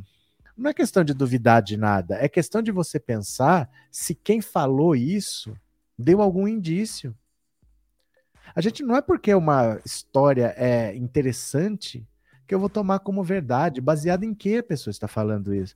Ah, Bolsonaro vai fugir para não ser. Tá, mas baseado em que a pessoa fala? Você entende? Não é que eu não duvido de nada, eu também não duvido de nada. Mas a pessoa está falando isso baseado em quê? Por que, que não falou que vai fugir pro, pro Tahiti? Quais são os elementos que a pessoa tem? A pessoa tem que ter elementos. Gente, vocês têm que se acostumar a pedir provas. Não é porque a história é bonita que a história é verdadeira. Né? A pessoa tem que ter elementos para falar isso. Olha, é por causa disso. Não, mas ah, mas é porque o príncipe da Espanha. O que, que tem a ver o príncipe da Espanha com esse negócio? A gente precisa de provas, não de suposições, né? A, a, história pode ser muito bonita, muito interessante, mas quais são as provas? Se não é especulação. E aí as pessoas acreditam em especulação do mesmo jeito que tem bolsonarista acreditando que o Bolsonaro parou uma guerra. É o mesmo tipo de crença cega que não exige provas, só porque a história é legal, a pessoa escolhe acreditar. Então a gente precisa ter senso crítico para não ser usado, né? A gente não pode ser usado. Cerca de 40% do eleitorado da cidade de Rondonópolis vota no PT. O prefeito atual é abertamente lulista. Há uma maioria reaça sim, mas não é tudo isso. Valeu, Rondinei. Obrigado pela informação, viu? O Cajuru já tentou fazer impeachment do ministro STF e não deu certo. Mas nunca vai passar, Márcio. Nunca vai passar. Porque ninguém compra essa briga, não. Ninguém compra essa briga. Eles sabem que a qualquer momento pode aparecer uma ação contra eles no STF. Por exemplo, olha, eu não sou ninguém, né? Eu não sou ninguém. Mas aí eu vi uma atitude que eu considerei racista da deputada Bia Kisses, tá aqui, ó. Ela é deputada, a ação tem que ir para o STF. Olha quem é responsável, o ministro Ricardo Lewandowski. Pronto, tá a Bia Kicis na mão do STF. Você entende como a situação é complicada? Você pode não ter nada. De repente chega uma ação e quem vai decidir é o ministro do Supremo. Sabe qual é o problema disso? Não tem uma instância para você recorrer. Eu, se eu for julgado, como eu não sou ninguém, eu sou julgado na primeira instância. Se eu for condenado, eu vou recorrer que é a segunda. Se eu for condenado, eu vou recorrer. Na, no STF não tem outra instância para recorrer. Condenou, condenou. Então eu vou comprar uma briga com o STF para ser julgado pela STF e não ter para quem recorrer? Se eu for condenado, condenou? Ninguém compra essa briga. É uma idiotice se achar que alguém, ah, eu vou lá convencer os senadores a fazer impeachment de ministro do STF. Ninguém vai comprar esse barulho. Porque eles só são julgados lá e sendo julgado lá não tem onde recorrer, já é a última instância. É bem complicado, né? É, um outdoor muitas vezes fala por uma pessoa só. Não, com certeza, mas é que assim, é para a gente refletir, né? É para a gente refletir. Não quer dizer nada em si. O ato em si não quer dizer nada, mas a gente tem que refletir também, né? Uh, Marli Rego, beijos da Inês. Ó, deixa eu pegar uma outra aqui para vocês. Essa aqui é interessante, olha. Não tiro uma vírgula, diz Heloísa Helena, sobre críticas a Lula como senadora. Olha só. Heloísa Helena. A porta-voz nacional da Rede Sustentabilidade, Heloísa Helena, demonstrou não se arrepender das críticas que fazia ao então presidente Lula quando foi candidata ao Palácio do Planalto em 2006. Em entrevista, na sexta-feira, ao programa Direto da Redação, no canal de Carta Capital no YouTube, Helena disse ser difícil analisar determinados eventos diante da situação dramática do governo Jair Bolsonaro, mas afirmou que não recuaria em suas declarações sobre Lula quando era senadora. Nós estamos trabalhando na realidade agora. Se eu fosse olhar tudo que eu falei quando fui senadora, eu não tiro uma vírgula do que eu falei à época, porque eu não estava sendo demagoga e responsável. Naquele tempo, Helena exercia um mandato de oito anos no Senado. Ela havia chegado ao cargo em 99 pelo PT mas foi expulsa do partido em 2003 por desobediência partidária e críticas ostensivas às siglas. Uma das divergências se dava pela aprovação do projeto de reforma da Previdência, que era de interesse do PT. Em 2004, Helena participou da fundação do PSOL e dois anos depois se candidatou à presidência pela legenda em uma coligação com PCB e o PSTU, denominada Frente de Esquerda, quando Lula brigava pelo seu segundo mandato. Ela foi a terceira colocada no primeiro turno, atrás do então tucano Geraldo Alckmin. Na propaganda eleitoral, a então candidata dizia que a população poderia dar exemplo nas urnas, não votando em político corrupto que engana os pobres e governa para os banqueiros, que finge que não vê roubalheira, mensalão, sanguessugas, sanguessugas, mas cinicamente vive em conluio com eles. Ao programa Carta Capital, Helena negou ter ressentimento sobre essa época. Eu tive a oportunidade de ser testada na política. Portanto, eu não tenho mágoa nenhuma do que vivenciei eu enfrentei o combate que eu queria enfrentar. Fui perseguida de forma implacável, como meus adversários achavam que tinham que ser. E pronto, faz parte da guerra. Hoje, Helena defende a candidatura de Ciro Gomes para porta-voz da rede o pedetista representa a única candidatura que tem discutido o projeto. Segundo ela, Ciro Gomes e Carlos Lupe, presidente do PDT, chegaram a dizer a Marina Silva, líder da rede, que estariam abertos a incorporar suas proposições. É, vocês pensam que é fácil? Vocês pensam que é fácil? Ela era do próprio PT, atacou o Lula quanto pôde, foi expulsa do PT, continuou atacando quanto pôde, e agora ela diz assim: que não tira uma vírgula do que ela falou, que o Lula é um corrupto, aliado aos mensaleiros, aliado aos sanguessugas, que se dá migalha para o pobre e dá uma fortuna para banqueiro. É complicado, gente. Eu falo para vocês que assim, a esquerda sempre pode fazer as suas críticas e deve fazer as suas críticas. Mas a gente tem que tomar cuidado com o seguinte: olha como são as coisas. Enquanto o Bolsonaro tinha um mandato inteiro pela frente, Bolsonaro era a pior coisa do mundo. Vocês lembram daquele memezinho que aparecia o, o vira-lata caramelo e o Bolsonaro? Quem você vota para presidente? Quem é melhor? Todo mundo votava no, no vira-lata caramelo todo mundo era melhor que o Bolsonaro. Bolsonaro era a pior coisa que tinha. Agora que o mandato do Bolsonaro está acabando e agora que a gente tem a chance real de tirar o Bolsonaro de lá, só tem um candidato que pode tirar o Bolsonaro de lá. Só tem um. E esse candidato agora não presta. Todo mundo era melhor que Bolsonaro.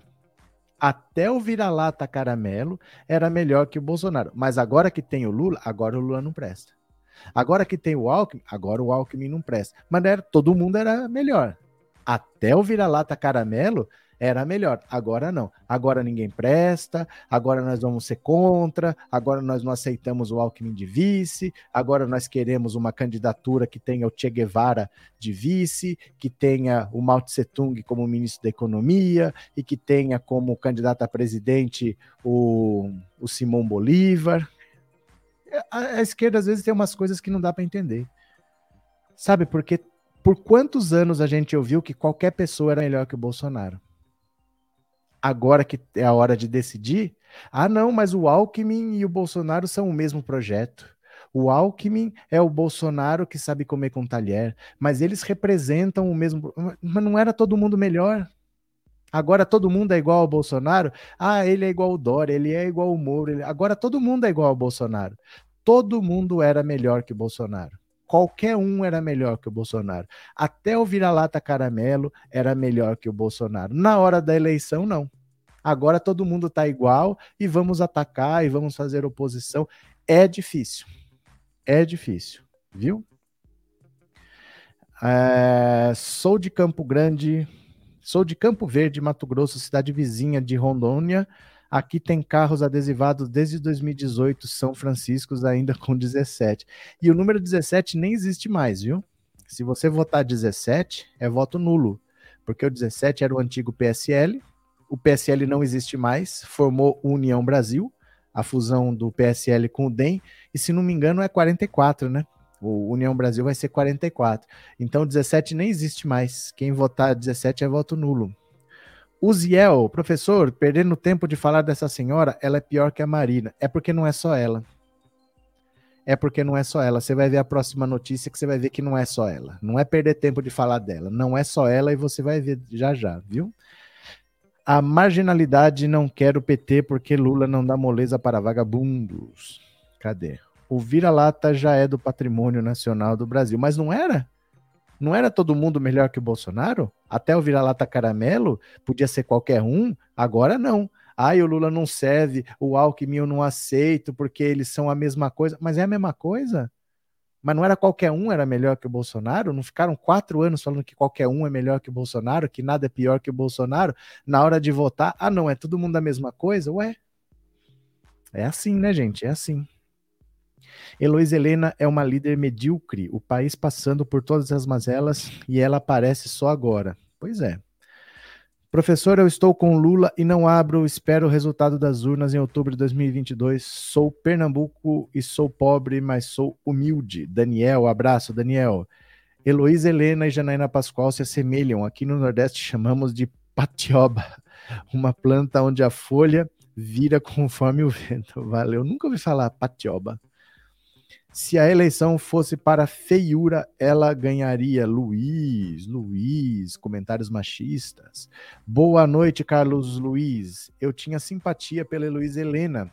Cheguei a votar nela para presidente. Atualmente me arrependo, me contenho para não carregar nas tintas contra ela, alienada. Pois é, então. Mas aí, sabe o que é interessante? É que o Lula não presta porque o Lula deu migalha para os pobres e o Lula deu muito dinheiro para os banqueiros. Quem presta para ela é a Marina Silva. As duas são amiguinhas até hoje, né? E olha a Marina Silva, quem que estava apoiando em 2014. Cadê aqui, ó? Olha quem que a Marina Silva estava apoiando em 2014. Olha aqui, ó. Domingo é um dia muito importante. O dia em que a gente pode mudar de verdade o Brasil, com o seu voto. E por que mudar? Estamos diante da volta da inflação que corrói o salário dos trabalhadores. O dinheiro dos nossos impostos está escorrendo em casos de corrupção que envergonham o país. Espalha o medo, parte para ataques pessoais, ao invés de debater projetos e soluções, porque sabe que assim evita expor as fraquezas e os erros do seu governo. Eduardo Campos e eu fomos vítimas dessa estratégia destrutiva e agora a mesma coisa está acontecendo com o Aécio. É hora de recuperarmos a esperança. Aécio assumiu publicamente fortes compromissos com o povo brasileiro.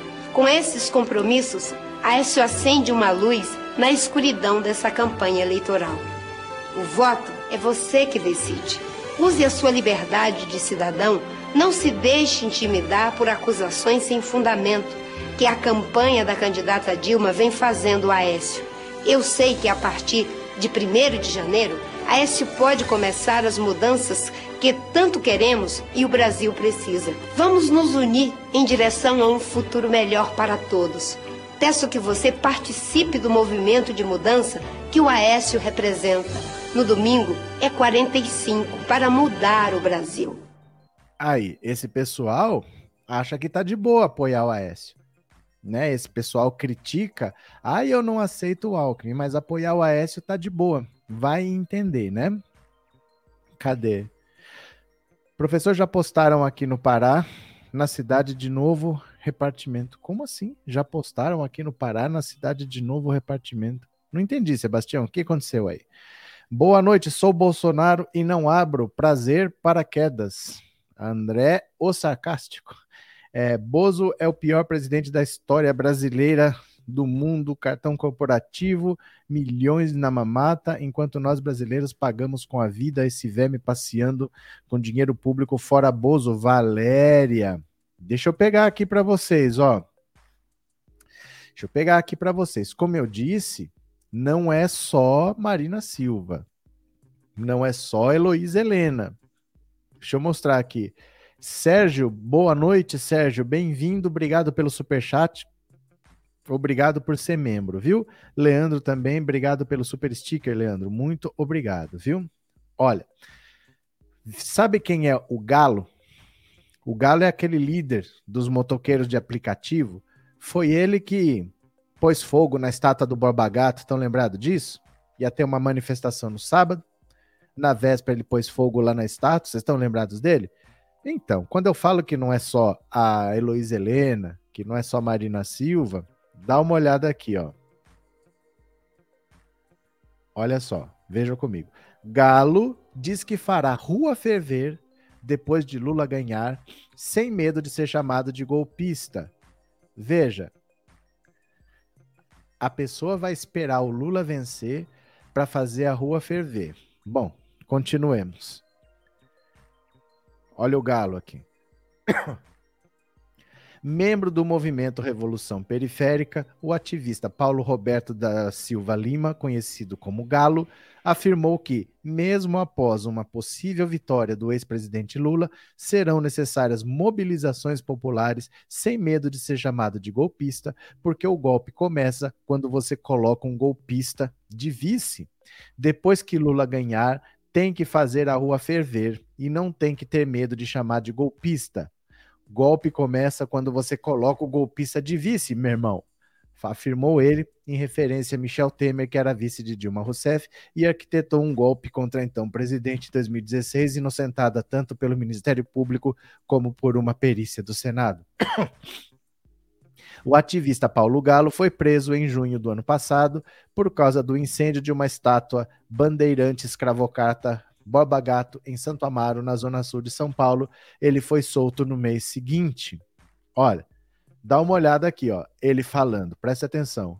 E outra, eu acho muito mais importante a posição de todos que estão aqui, de todos que estão contra essa chapa, depois que o Lula ganhar, irmão. Porque depois que o Lula ganhar, tem que fazer a rua ferver e não tem que ter medo de ser chamado de golpista, parça. Porque golpista, veja bem, o golpe começa quando você coloca o golpista vice, irmão. Não é nós que tá começando o golpe. O golpe começa lá, parça. Entendeu? Então, quando eu falo para vocês que é preciso ter sabedoria, porque a partir de 1 de janeiro vai ter muita gente achando que vai começar a cair picanha do céu e a reconstrução não vai ser fácil. Ninguém nem sabe que governo Bolsonaro vai entregar. Ele tem um ano ainda para destruir. Essa destruição que a gente está vendo não é a destruição do governo Bolsonaro. É a destruição de três anos de governo Bolsonaro. Ele ainda tem um ano para destruir sabendo que o próximo presidente não é ele e jogando bomba para explodir no ano que vem. E ele vai estar tá na oposição tacando gasolina. E onde ele achar fogo, ele vai lá e joga gasolina em cima.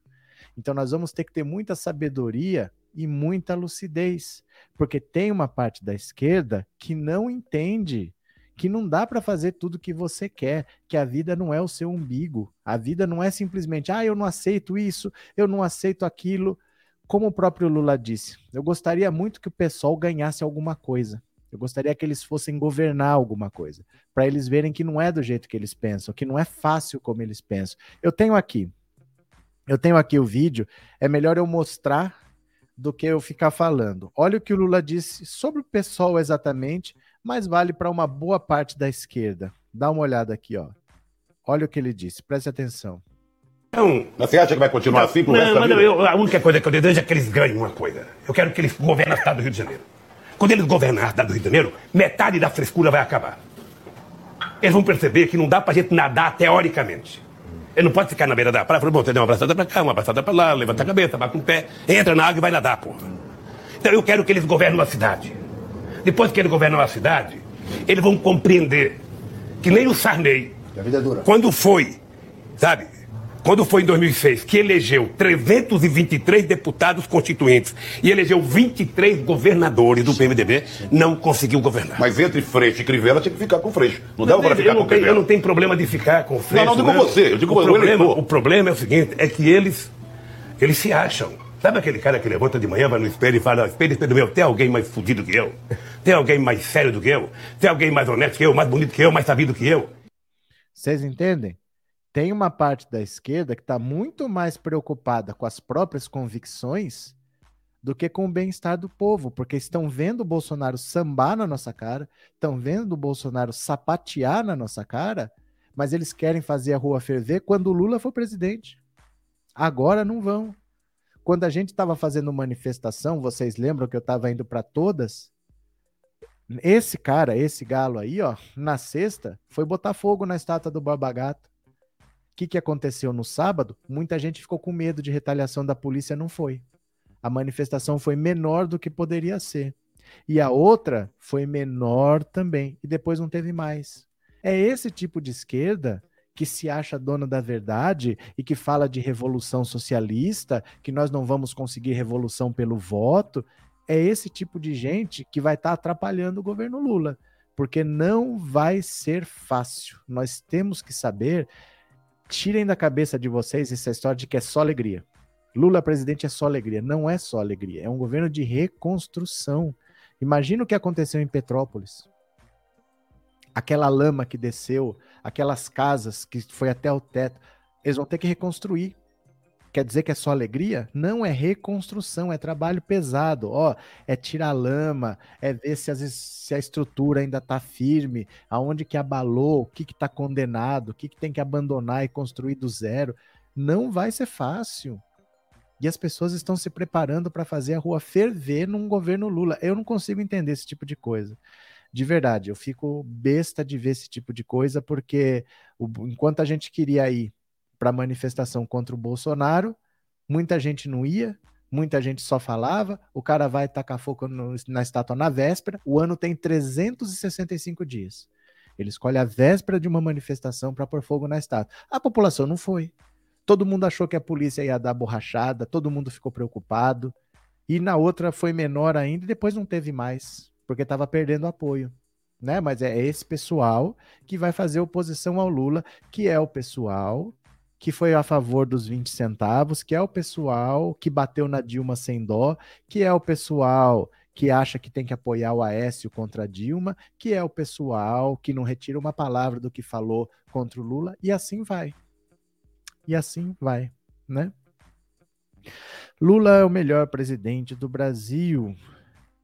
Dani, é isso mesmo, infelizmente, viu? Infelizmente, gente, se a gente eu gostaria de estar tá aqui discutindo o que, que nós queremos para o Brasil. Olha, o que, que a gente quer? A gente quer um país mais assim, nós queremos um país mais assado. Vamos, vamos discutir o que, que a gente quer? Sabe, nós não temos condição hoje de parar para discutir o que nós queremos. Nós estamos discutindo se nós vamos ter país ou não. Porque um segundo mandato do Bolsonaro é para ele, já tem dois capachos no STF, num segundo mandato, ele vai indicar mais dois. E revogando a PEC da Bengala, ele indica mais três. Ele teria sete capachos no STF. Ele faz o que ele quiser com sete ministros votando a favor dele. Ele pode falar que todo mundo com mais de 40 anos tem que ser decapitado. O STF vai assinar embaixo, tá tudo certo. Tá. Ele pode fazer a lei absurda que ele quiser, que o STF vai assinar embaixo. Não é uma coisa do que eu quero, ah, eu, eu, exijo, igual o pessoal, 12 condições para apoiar o PT. Mas vão impor condições. Quer dizer, se a esquerda está impondo condições para apoiar o PT, imagina centro-esquerda, imagina o centro, imagina centro-direita. Quer dizer, nós queremos tirar o Bolsonaro ou não queremos? Não é qualquer coisa é melhor que o Bolsonaro, até o vira-lata caramelo? Agora não é mais. Agora que o cara tá lá com quase 80 anos, disputando a presidência pela sexta vez, já devia estar em casa descansando, mas ele sabe que ninguém tem voto nesse país para derrotar o Bolsonaro, só ele. E se ele tivesse justamente descansando com a perna para cima lá na casa dele, quem é que ia derrotar o Bolsonaro? Ai, vamos construir uma frente com as comunidades. O caramba, não é assim que funciona. Né? Infelizmente, nós só tem uma pessoa com voto para derrotar Bolsonaro nesse país, só tem uma. E o pessoal está impondo 12 condições para apoiar. Eu não sei. Eu não sei. Cada um sabe o que faz, né? Ai, ai, ai. Fico tão triste de ver esses que saem do limbo e os que saem do sarcófago para se achar os donos da verdade, para chamar essas ações de fogo amigo. Wanda, eu nem sei que nome dá. Nem sei que nome dá, de verdade, assim. Porque todo mundo era melhor que Bolsonaro. Agora não. Agora o Lula não serve, agora o Alckmin não serve, até o vira-lata caramelo servir. Agora não serve mais, né? Cadê? Cadê? É gente que só sabe reclamar, mas o professor já falou que ele também gosta de falar para alguns gados, por isso tem que deixar alguns contanto que sejam educados. Não, é porque assim, os gados, eles dão pretexto no fundo para eu falar para vocês. Porque essas coisas que eles vêm falar aqui, vocês vão encontrar na rua, eles vão falar também. Aí vocês já já sabem mais ou menos o que responder, né? Lula está sofrendo tudo isso por nossa causa, as pessoas tem, tinham que entender. Eu não sei, eu, eu de verdade, assim, é, eu não sei de verdade o que, que eles querem. Sabe o que, que eles querem? Estar certos. Estar certos. Se eu fizer, se eu fizer, eu posso estar certo, eu posso estar errado. Mas se eu nunca fizer, eu nunca estarei errado. Né? Então, nada melhor do que defender uma coisa que nunca vai ser posta em prática, nada melhor do que nunca estar satisfeito, nada menor do que nunca estar dentro do governo, que eu nunca vou estar errado. Né? Como o Lula disse, eu queria que eles ganhassem uma prefeitura, eu queria que eles fossem governar o Rio de Janeiro, que metade dessas frescuras acabavam, né? É, nas rachadinhas na mansão em Brasília, no cartão corporativo e no, nos outros mais roubos da família. O que aconteceu, Maria Ângela? E tem outra parte da esquerda que só fala em golpe de Bolsonaro, cansativa essa gente. É porque assim, se o Bolsonaro pudesse, ele já teria feito. Não tenham dúvida. Se ele não fez, é porque ele não pode. Se ele não pode, o que, que não vão ficar falando, né? Ele não pode, gente. Ele não pode. Cadê aqui, ó? Pronto. Deixa eu falar agora aqui. Bolos, já que o assunto é esse. Guilherme Bolos, ó. Guilherme Bolos, dá uma olhada. Lula é favorito, mas o jogo não está ganho. Então veja só. Pré-candidato ao governo do estado de São Paulo pelo PSOL, o líder do Movimento dos Trabalhadores Sem Teto, Guilherme Bolos, postou nesta sexta-feira uma série de tweets em que afirma que o ex-presidente Lula é claramente o favorito para ganhar a eleição presidencial, mas que o jogo não está ganho. Lula é favorito, mas a eleição não está ganha. O PSOL tem resistido a abrir mão da candidatura em São Paulo com bolos em nome de firmar uma aliança com o PT já no primeiro turno. O partido é crítico à provável presença de Geraldo Alckmin na chapa de Lula, apesar de afirmar que apoiará o ex-presidente independentemente da escolha. Pesquisa IPESP divulgada na sexta aponta Fernando Haddad à frente em São Paulo em um cenário sem Alckmin. Na avaliação de bolos, Jair Bolsonaro, apesar da aparência de cachorro morto, pode crescer onde as pesquisas menos indicam. O eleitorado popular as periferias do Brasil, enquanto a grande mídia e a maioria das forças partidárias focam suas atenções em federações, coligações e montagem dos palanques, pode estar em curso silenciosamente uma recuperação relativa de Bolsonaro nas periferias urbanas e interiores do país. Não há dúvida de que o Lula é, é hoje o favorito para as eleições em outubro, mas a vitória precisará ser conquistada a partir de uma ampla mobilização e diálogo nas periferias. Mais do que nunca, essa campanha exigirá engajamento muito além de jogadas espertas de marqueteiros profissionais. Será uma batalha de becos e vielas que envolve os meios de comunicação e as redes sociais, mas também sola de sapato e militância. Pesquisa por data divulgada na quarta apontou Lula com 40, seguido por Bolsonaro com 31. A soma de votos dos adversários chegou a 51. De acordo com o levantamento, Lula vence todos os oponentes no segundo turno, com diferenças que oscilam de 15 pontos percentuais até 28. 15 para Bolsonaro e 28 para o Dória, certo? Então é óbvio que o jogo não está ganho. Não está e o jogo tem que ser disputado. O jogo precisa começar, o jogo não começou, e depois de começar, ele tem que ser disputado. Lula tem tudo para ganhar, Lula tem tudo para ganhar até no primeiro turno, mas o jogo não começou e tem muita água para passar debaixo da ponte ainda, né? Continuemos aqui. Vamos ver a agenda do Bolsonaro, gente? Será que tem trabalhado esse menino? Deixa eu ver aqui, ó. Vamos ver a agenda oficial do presidente da República? Vamos ver? Olha. Pronto.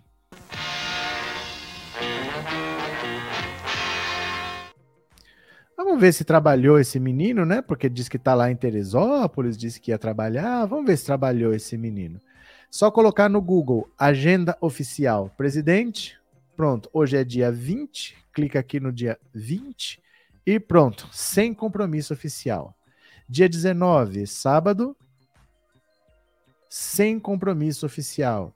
Sexta-feira, dia 18, chegada ao Rio de Janeiro, sobrevoo em áreas afetadas pelas chuvas, reunião de trabalho sobre medidas emergenciais do governo federal, declaração à imprensa, partida de Petrópolis para Brasília, Pedro César Souza, é, subchefe de assuntos jurídicos. Olha, dá uma olhada aqui. Ele teve uma reunião de trabalho com sobre as medidas para tomar. O que, que o governo vai fazer com essas chuvas? 45 minutos, né? E ele conversou com o Pedro César Souza, com quem ele conversa todo santo dia, por 35 minutos, que é o jurídico dele, que é o cara que deve tentar limpar os problemas que ele tem. Então veja a importância que ele dá. A reunião de trabalho sobre um talvez talvez o que está acontecendo em Petrópolis seja a pior tragédia que o Brasil já teve. Pode superar Brumadinho, porque você tem os mortos e os desaparecidos. Pode passar de 300 pessoas mortas facilmente. A reunião dele foi de 45 minutos para decidir o que fazer. E depois ele foi conversar com esse Pedro César Souza, com qual ele conversa todo santo dia, 35 minutos. Para explicar o que vai ser feito, 20 minutos de declaração à imprensa. Acabou. Foi esse o dia dele. O que, que ele fez nessa reunião aqui? Nada, provavelmente. Que ele não decide nada. O que, que ele falou aqui para a imprensa? Nada. Nada, porque ele nunca fala nada de útil. E o que ele tem na agenda mesmo é essa conversa aqui com, todo dia com esse rapaz aqui do, do jurídico, todo dia. É uma vergonha ou não é a agenda do presidente da República? Uma vergonha, né? É, nem me fale musiquinha do meu abuso, essa da vinheta da semana do presidente. Galo está viajando. Cadê quem mais? O TSE disse que irá criar um canal para combater fake news. E você acha que é assim? Vamos ver. Tomara que dê certo, né? Vamos ver. Tomara que dê certo. Vamos ver. É, professor Alckmin conhece o agro do interior de São Paulo, vai viajar no governo Haddad, vai ajudar no governo Haddad. É, ele vai ajudar muito a, a, a, combater as resistências, porque o PT nunca passou perto de ganhar o governo do estado. Já ganhou a prefeitura três vezes, mas o governo do estado não, né?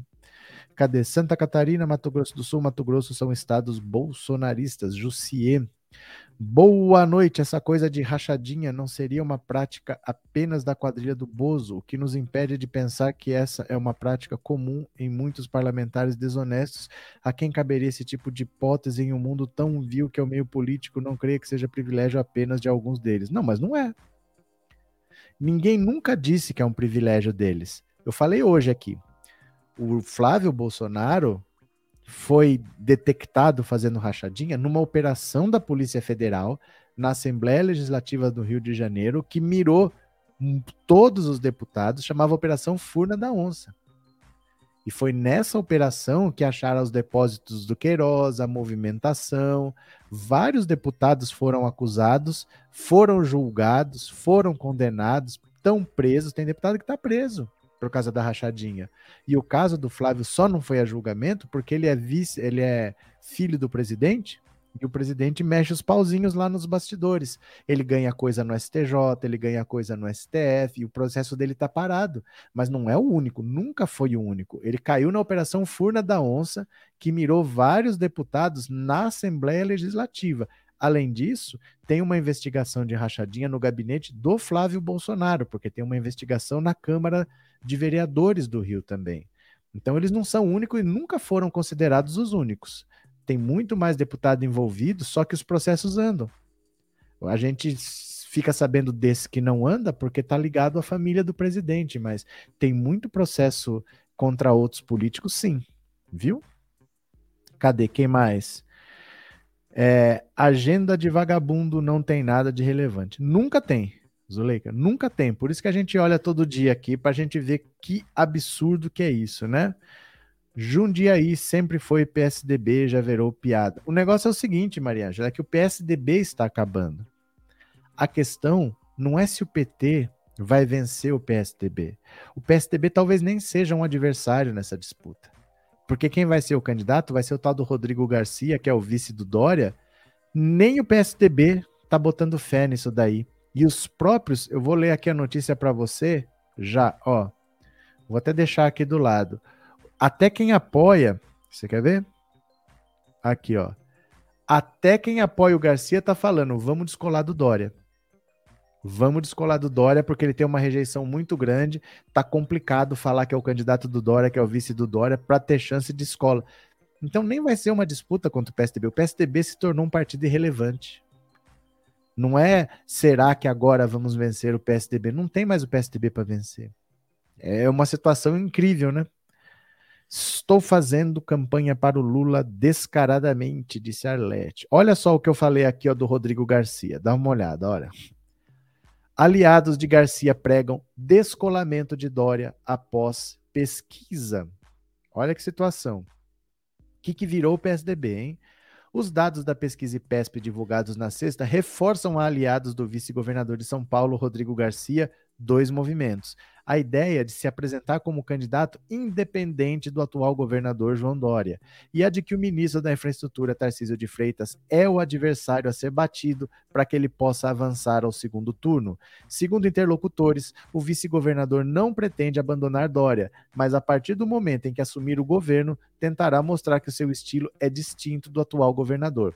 Por exemplo, mais conciliador e menos afeito ao marketing político. Olha, quando ele fala a partir do momento em que assumir o governo, não é quando ele vencer a eleição, não. É porque o Dória vai ser candidato a presidente da República, então ele tem que sair do governo do Estado. Aí ele, como vice, assume. Né? A ideia é fazer com que ele suba nas pesquisas, tentando se aproximar da aprovação do governo em volta de 40% de ótimo ou bom e fugindo da rejeição pessoal de Dória, também na faixa de 40%. Também pretende explorar que sua carreira política começou muito antes de Dória entrar na política, ao contrário de seus adversários que têm padrinhos, Fernando Haddad, Lula, Tarcísio, Bolsonaro. Olha, a própria campanha do candidato do Dória está tentando se afastar do Dória porque sabe que ali é complicado. A rejeição do Dória é muito grande. O PSDB não é uma força. Os adversários para serem batidos devem ser o Haddad, se o Márcio França tiver na disputa e o Tarcísio por causa do bolsonarismo. O bolsonarismo deve dar uns pontos para o Tarcísio em São Paulo. Mas o Tarcísio é aquela coisa. Ele tem essa, esse apoio hoje, mas antes da campanha começar, porque ele não é de São Paulo, ele não conhece o estado de São Paulo. É muito estranho que de repente o estado todo resolva votar num candidato que nem sabe para que lado fica São Paulo. Porque é diferente. O Brizola era gaúcho. E ele foi eleito governador do Rio de Janeiro porque ele morava no Rio de Janeiro desde os anos 60, quando o Rio de Janeiro era a capital do Brasil. Então ele mudou para o Rio de Janeiro, porque a vida política estava lá. Depois ele foi exilado. Ele voltou para o Rio de Janeiro, não para o Rio Grande do Sul. Então ele conhecia o estado do Rio, apesar de ser gaúcho. Agora, esse Tarcísio ninguém conhece e ele não conhece o estado. Então ele tem uma, um apoio teórico que pode vir do bolsonarismo, mas eu não sei se tanta gente assim leva a sério a candidatura de alguém que nem conhece o estado, né? É igual a Joyce Hasselman quando quis ser candidata a prefeita de São Paulo. O que Joyce Hasselman conhece da cidade de São Paulo? Nem quem mora lá conhece. Ela é de do Paraná e mora em Brasília, querer ser prefeita de São Paulo, nem quem mora lá conhece. Você conhece o que você frequenta ali, a sua região, onde você trabalha, onde você mora, mas conhecer a cidade, conhecer as periferias todas, as necessidades, você tem que se preparar para isso, né? Não é simples, né? Ma Dória é um Mauricinho mimado que só almeja o poder, nada mais. Ó, ó, né? Professor, essa porcentagem de gado sempre teve no Brasil. É, eles ficam procurando sempre um, um Bolsonaro da vez, né? Agora que eles acharam o Bolsonaro para valer. Mas eles sempre estiveram procurando um Bolsonaro, né? Mete o facão nessas desgracenças. Já deu para esses radicais imbecis. Meire está demais. Dória devolva meu salário, Elizabeth. Se o Tarcísio governar como toca sanfona, estamos lascados. Não é ele. Não é ele. Não é ele. Tem notícia dele também, do, do sanfoneiro aqui, ó.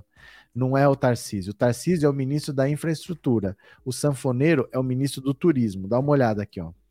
Cotado para vice de Bolsonaro, ministro sanfoneiro assume condição de meme. Olha, Bolsonaro foi o primeiro presidente a adotar como método de governo a nomeação de piadas para seu ministério. Muitas anedotas de mau gosto ganharam poltronas na esplanada, mas o ministro sanfoneiro do turismo, Gilson Machado, é o único que exerce sua comicidade sem constrangimentos. No momento, a Casa Branca e seus aliados da OTAN cobram de Vladimir Putin provas de que a Rússia diminuiu a presença militar na fronteira com a Ucrânia, Putin responde expulsando de Moscou o embaixador adjunto dos Estados Unidos, mas o ministro sanfoneiro sustentou, sob refletores, que graças à mensagem de paz levada por Bolsonaro ao Kremlin, não se fala mais em guerra. Gilson Machado exagera na vocação anedótica, coincidência ou não, no instante em que seu nome frequenta a bolsa de apostas para a escolha do futuro vice da chapa de Bolsonaro. Nas ocasiões em que fez hora extra como sanfoneiro nas lives, meu Deus do céu, sanfoneiro nas lives que o chefe transmite às quintas-feiras, o ministro do Turismo ganhou a aparência de bobo da corte. Agora decidiu assumir a condição de meme. Nada poderia ser mais apropriado para o posto de vice do capitão de, do que uma piada com jeitão de meme. Hum. Meu Deus do céu o ministro sanfoneiro pode ser presidente da República, hein? Ministro sanfoneiro. Sanfoneiro é o Gilson Machado, sanfoneiro macabro, segundo o José do Portal do José. O José do Portal do José. Boa noite a todos, boa noite, Maria Madalena. Eita, chapa do capeta, sai de retro, Satanás. É, professor Bozo foi solidário com a guerra falando de paz. Ah, nem leve a sério nada que ele falou, de verdade, assim, não perca nem seus neurônios tentando entender o que ele falou, não, porque de verdade, né? Dória não ganha nem para síndico, muito difícil, viu? Muito difícil. Brizola era amado no estado do Rio, tinha um apoio real e orgânico do povo. Depois não sei o que houve, o estado enlouqueceu. Rede Globo, a Rede Globo, desde que ele construiu o Sambódromo, lá na Marquês de Sapucaí, e ele não fechou contrato com a Rede Globo, ele fechou contrato com a Rede Manchete para transmissão do Carnaval, e não queria fechar o contrato. É, não, não depende dele, né? O futebol. Pera lá, se, foi as escolas de samba. Eu não lembro. Eu não lembro exatamente o que, que aconteceu agora. Eu vou procurar depois para tentar lembrar. Mas eu lembro que deu problema na transmissão do carnaval por causa da construção do Sambódromo, e quem acabou transmitindo foi a Manchete, não foi a Rede Globo. Eu acho que no Campeonato Carioca estava dando problema também. Eu não lembro exatamente como foi, mas a Globo começou a bater, bater, bater, bater, bater, bater, e foi a época que começou a ter arrastão. E o arrastão era assim: sempre tinha uma câmera filmando, O arrastão começava, a câmera acompanhava, saía, estava todo dia arrastão nas praias do Rio de Janeiro, no, no Jornal Nacional. Arrastão que tinha hora para começar, hora para acabar, e sempre tinha uma câmera filmando onde acontecia. Né? A Globo bateu muito no Brizola. Cadê? Todos que estiveram ajudando os pobres foram massacrados pelos ricos. Olha, e é engraçado porque ele tentou explicar. Ele tentou explicar que era a Globo que estava batendo e as pessoas riam dele. As pessoas debochavam. Dá uma olhada nesse vídeo aqui, olha. Quer ver? Olha. Ah, olha, presta atenção. Olha o Brizola. Precisamente naquele feriado, eu estava praticamente só lá no Rio de Janeiro. Meus colaboradores estavam fora. Eu digo, bom, o plantão é meu. Peguei um helicóptero, estive em Angra, estive em Cabo Frio, fiz vários vais-vens da Barra, Grumaria até Itaipu, Niterói, observando. Jó, eu nunca tinha visto espetáculo mais esplendoroso da minha vida do que aquele. Ver dois milhões e meio de pessoas fazendo o seu lazer na praia, tranquilamente, ao longo daqueles 70 quilômetros. Não ocorreu rigorosamente nada, a não ser um, uma ruaça, uma desordem de garotos ali sobre Ipanema, uma coisa irrelevante, circunscrita, que não molestou sequer 0,1% de toda essa multidão. E eu me senti indignado como governante, como alguém que está lutando contra essa ordem de coisas. De repente, a TV Globo vai ali, mete o foco ali naquilo ali. Mete o foco naquilo ali. Chega no Jornal Nacional, joga aquilo, forneceu as imagens para a CNN, para o mundo inteiro, repete três noites seguidas no Jornal Nacional, uma coisa irrelevante, que não tinha nada a ver com aquele espetáculo, rebentando com o turismo do Rio de Janeiro, dando cobertura para toda esta, esta posição discriminatória, quase que racista, de apresentar aquela juventude que vem dos bairros porque é escurinha, como se viesse massacrar, viesse roubar. Não houve naquele incidente uma pessoa de cabeça quebrada. Não se tirou ninguém na ambulância. Não houve nada, rigorosamente. Não houve um roubo, não houve um assalto, não houve nada, rigorosamente. A não ser uma ruaça de garoto ali. Apresentou aquilo no mundo como se fora um terremoto social. Mas, Viu? governador, eu vi outras, eu vi, Rio de Janeiro, eu vi outras e eu digo mais, as pessoas fora, comentando, eu sei, entrevistas a com Globo, chefes de gangue a dizendo Globo, seguinte, é, olha, nós vamos Globo lá para uma, brigar uma mesmo. reitoria. né? Vocês também se deixam influir por um, uma onda, compreendeu como é? Que vai se criando, ela tem um poder muito grande. Ela, com essa audição que tem, ela vai criando, vai criando um ambiente, ela tem muito peso. E essa que é a verdade. Quer dizer, o governo do Rio de Janeiro não tem outra posição senão, primeiro, eu vou amanhã, o presidente da República, pedir uma providência do governo federal contra o mal que a Globo fez ao Rio de Janeiro. Vou questionar, porque ninguém tem o direito de usar os canais de televisão dessa forma. O canal de televisão não e de rádio não é como um jornal. Que o sujeito vende e compra quem quiser. O canal de televisão pertence a todos, pertence à nação. O concessionário de um canal de televisão é como um concessionário de uma linha de ônibus.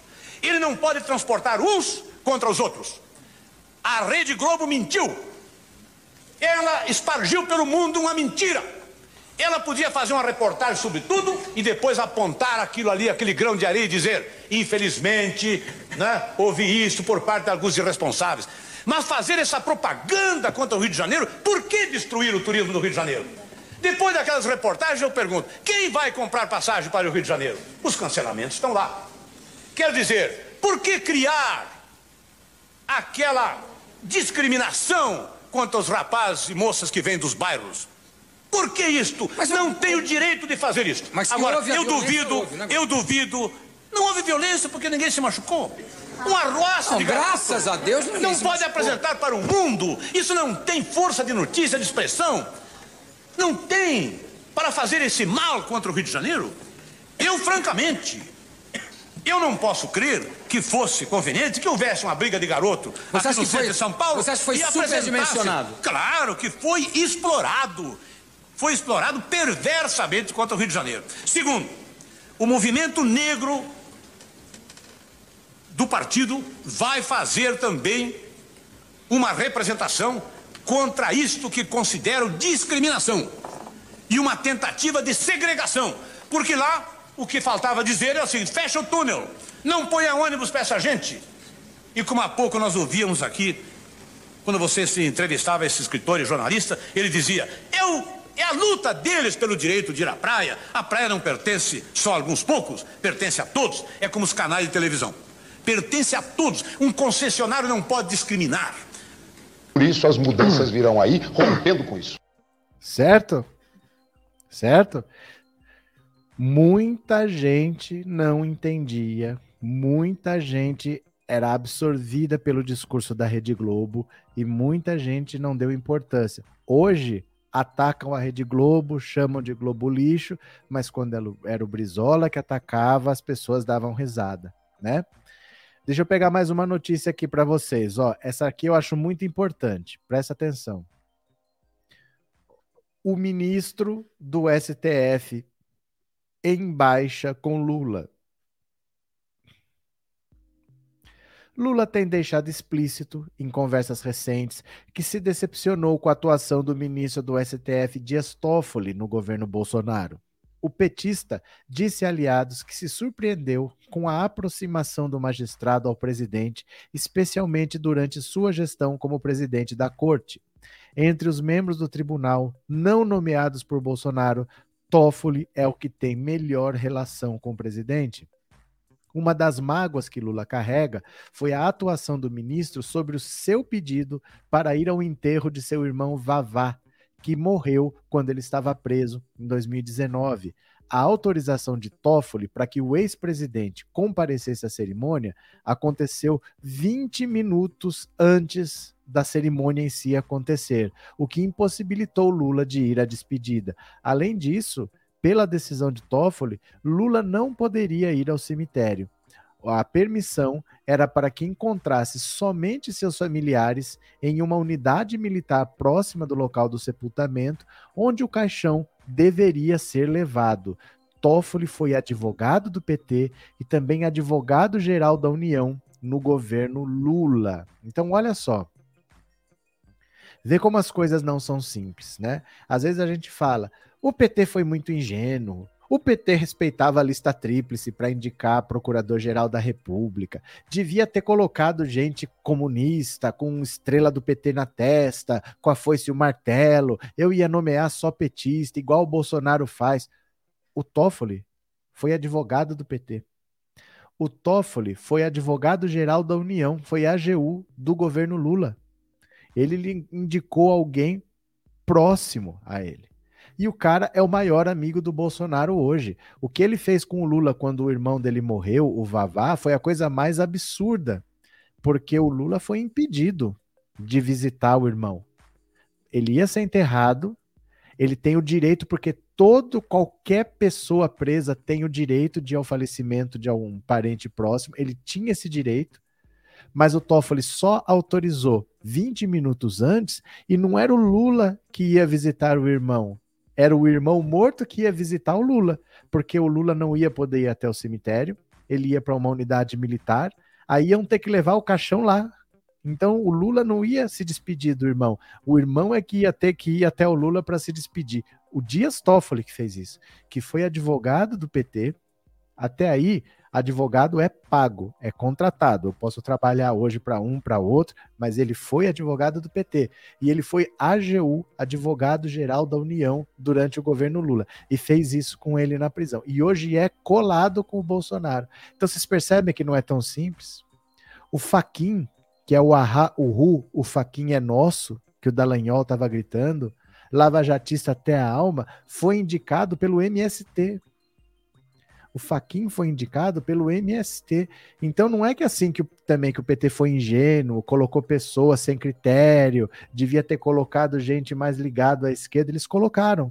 E essas coisas acontecem. O Toffoli é uma mágoa para o Bolsonaro, pro, pro Lula, porque o Lula estava preso e ele fez a infâmia de só soltar autorização 20 minutos antes do sepultamento. Já não dava mais tempo do Lula ir, porque o sepultamento foi em São Paulo, o Lula estava no Paraná, e eles queriam que não que o Lula fosse ao sepultamento, mas que o irmão do Lula que fosse até o Lula. Quer dizer, eu não vou visitar o meu irmão, é o irmão que vem me visitar.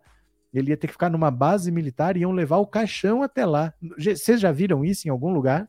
O caixão sair andando para visitar uma pessoa, para se despedir? É o que o Toffoli colocou no papel, na decisão do Lula. O Lula é, tem uma mágoa muito grande até hoje com o Toffoli por causa disso, né? O que o Toffoli fez foi lamentável, né? Isso só acontece com ditadores como temos. Cadê que mais? É muito difícil entender essas, essas situações dessa gente que foi escolhida pelo PT, inclusive o Faquin. É porque assim, muita gente está próxima às oportunidades. Não é porque ele está próximo a você, porque ele gosta de você, ou confia em você, ou acredita em você, porque vê ali uma oportunidade. Aí depois que essa oportunidade já foi usada, vai grudar na próxima oportunidade. Provavelmente o Faquin viu uma oportunidade no MST, no PT, o PT estava no poder, ele foi lá e grudou, chegou ao STF, depois ele foi ser quem ele realmente foi. O Toffoli é a mesma coisa. Tem um emprego aqui como advogado do PT? Vamos trabalhar. Pode ser a chance de virar advogado geral da União? Tamo junto do poder. Cheguei onde eu pude, que era o STF, vou seguir minha vida e dane-se. Então muita gente se, se gruda em oportunidades, né? Cadê? Quanta maldade desse Dias Toffoli merece o mesmo tratamento. A vida, a vida segue, chegará o dia dele. Nadir, olha, deixa eu pegar mais uma aqui para vocês. Olha, essa aqui também é importante, ó. Márcia Tiburi, Kim Kataguiri vai ter que rebolar para se livrar da pecha de nazista. Ó. Eita, Laia, só gente bonita. Ó. A professora e filósofa Márcia Tiburi reagiu com naturalidade à informação de que o deputado Kim Kataguiri pretende processá-la por chamá-lo de nazista. Kim vai ter que rebolar para se livrar da pecha de nazifascista, disse ela em entrevista ao jornalista Leonardo Atushi do 247. Ele se viu diante do espelho. Márcia Tiburi aponta o que seria o caminho para que ele se livrasse da acusação. Kim deveria pedir desculpas e desmontar seu movimento. Segundo a escritora, o MBL se formou como um grupo de agitação fascista, que teve papel decisivo na construção do golpe de Estado de 2016, que trouxe de volta fome e miséria ao Brasil. A escritora também ironizou a deputada Bia Kicis, que pretende criminalizar quem imputar falsa acusação de racismo a terceiros, não, de nazismo a terceiros. Que bom, só valerão as verdadeiras. Ai, meu Deus do céu. Ai, meu Deus do céu. Bia Kicis e Kim Kataguiri. Ele que se vire agora, ele vai ter uma eleição para disputar no final do ano. Isso vai colar muito nele, ele vai ter que explicar essas falas o ano inteiro, ele vai ter que toda hora esse assunto vai voltar. E ele vai ter que se ver com as urnas, né? É assim que funciona na democracia. O que ele falou ficou muito pesado, o que o Monark falou ficou muito pesado, e ele vai ter que se ver com as urnas daqui a pouco, né? Essas pessoas estarão no lixo da história. Que Toffoli fez maldade a que se faz, a que se paga. O mesmo ocorre com o terrivelmente evangélico que foi indicado pelo Bozo? em que sentido? Em que sentido? Porque o perfil dos indicados do Bolsonaro é diferente. Ele indica pessoas capacho. Então o, o, o Cássio Nunes Marques é um capacho. Enquanto o Bolsonaro for presidente da República, ele fica lá capacheando para o Bolsonaro. Precisamos ver quando ele não for mais presidente da República, né?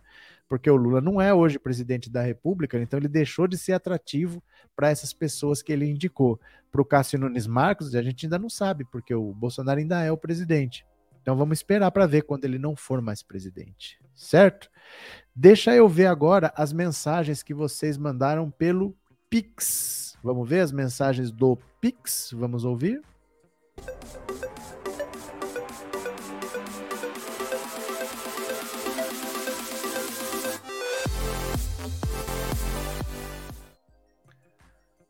Pronto, aqui está. Perdão, bora. Quem mandou um pix foi Verbênia Lúcia Soares. Obrigado pelo pix, sem mensagem, obrigado, viu? Verbênia. Luciano da Rocha, boa noite, professor. Gostaria de saber se o senhor acredita em um golpe nas eleições? Não.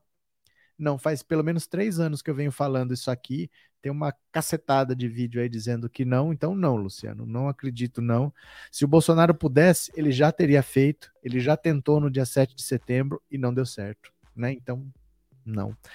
Bento Francisco Bezerra, obrigado pelo Pix, muito obrigado, viu? Maria de Fátima Amaral, obrigado pelo Pix, obrigado de coração. Raimunda Ferreira da Silva, obrigado pelo Pix, muito obrigado. E Lúcia Colares Melo, é... PSOL nunca foi esquerda. Obrigado, Lúcia, obrigado pelo seu Pix, obrigado pela sua mensagem. Valeu? Esses foram os Pix de hoje. A todo mundo que colaborou, muito obrigado, de coração. Obrigado pelo apoio. Deixa eu ver o que mais que vocês estão falando aqui. Vamos ver. Cadê? Todos conhecem a história, só você e o STF, não Lula é bandido prof. Pera lá. Todos conhecem a história, só você e o STF, não. Lula é bandido prof. Eu não sei. Precisa pôr ponto, precisa pôr vírgula. Eu não sei se você está falando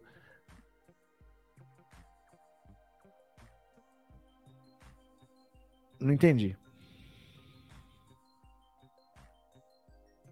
Não entendi. Não entendi, Jorge. De verdade, tá meio confusa a sua frase. Reorganiza aí, viu? A partir de 2023, esses perderão a imunidade parlamentar e podem ser julgados e condenados. Esses quem, Francisco? Esses quem? Ainda tem muito palhaço sem noção, analfabeto, coitados nesse nosso tão lindo Brasil. Ivanete, cadê quem mais?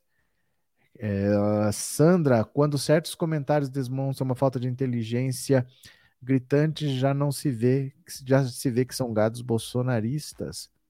O Bolso me lembra o personagem do Tônico Roça. Tônico Roça? Que, quem é o Tônico Roça? Tchau, professor. Obrigado pela companhia.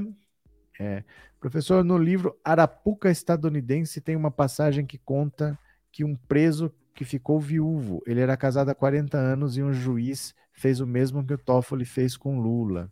Pois é, né? Cadê? Obrigado pelos esclarecimentos, Carlos Albuquerque. Quem mais que está por aqui? Acho que foi. Ó, então eu vou parando por aqui. Amanhã a gente volta. Obrigado a todo mundo que compareceu.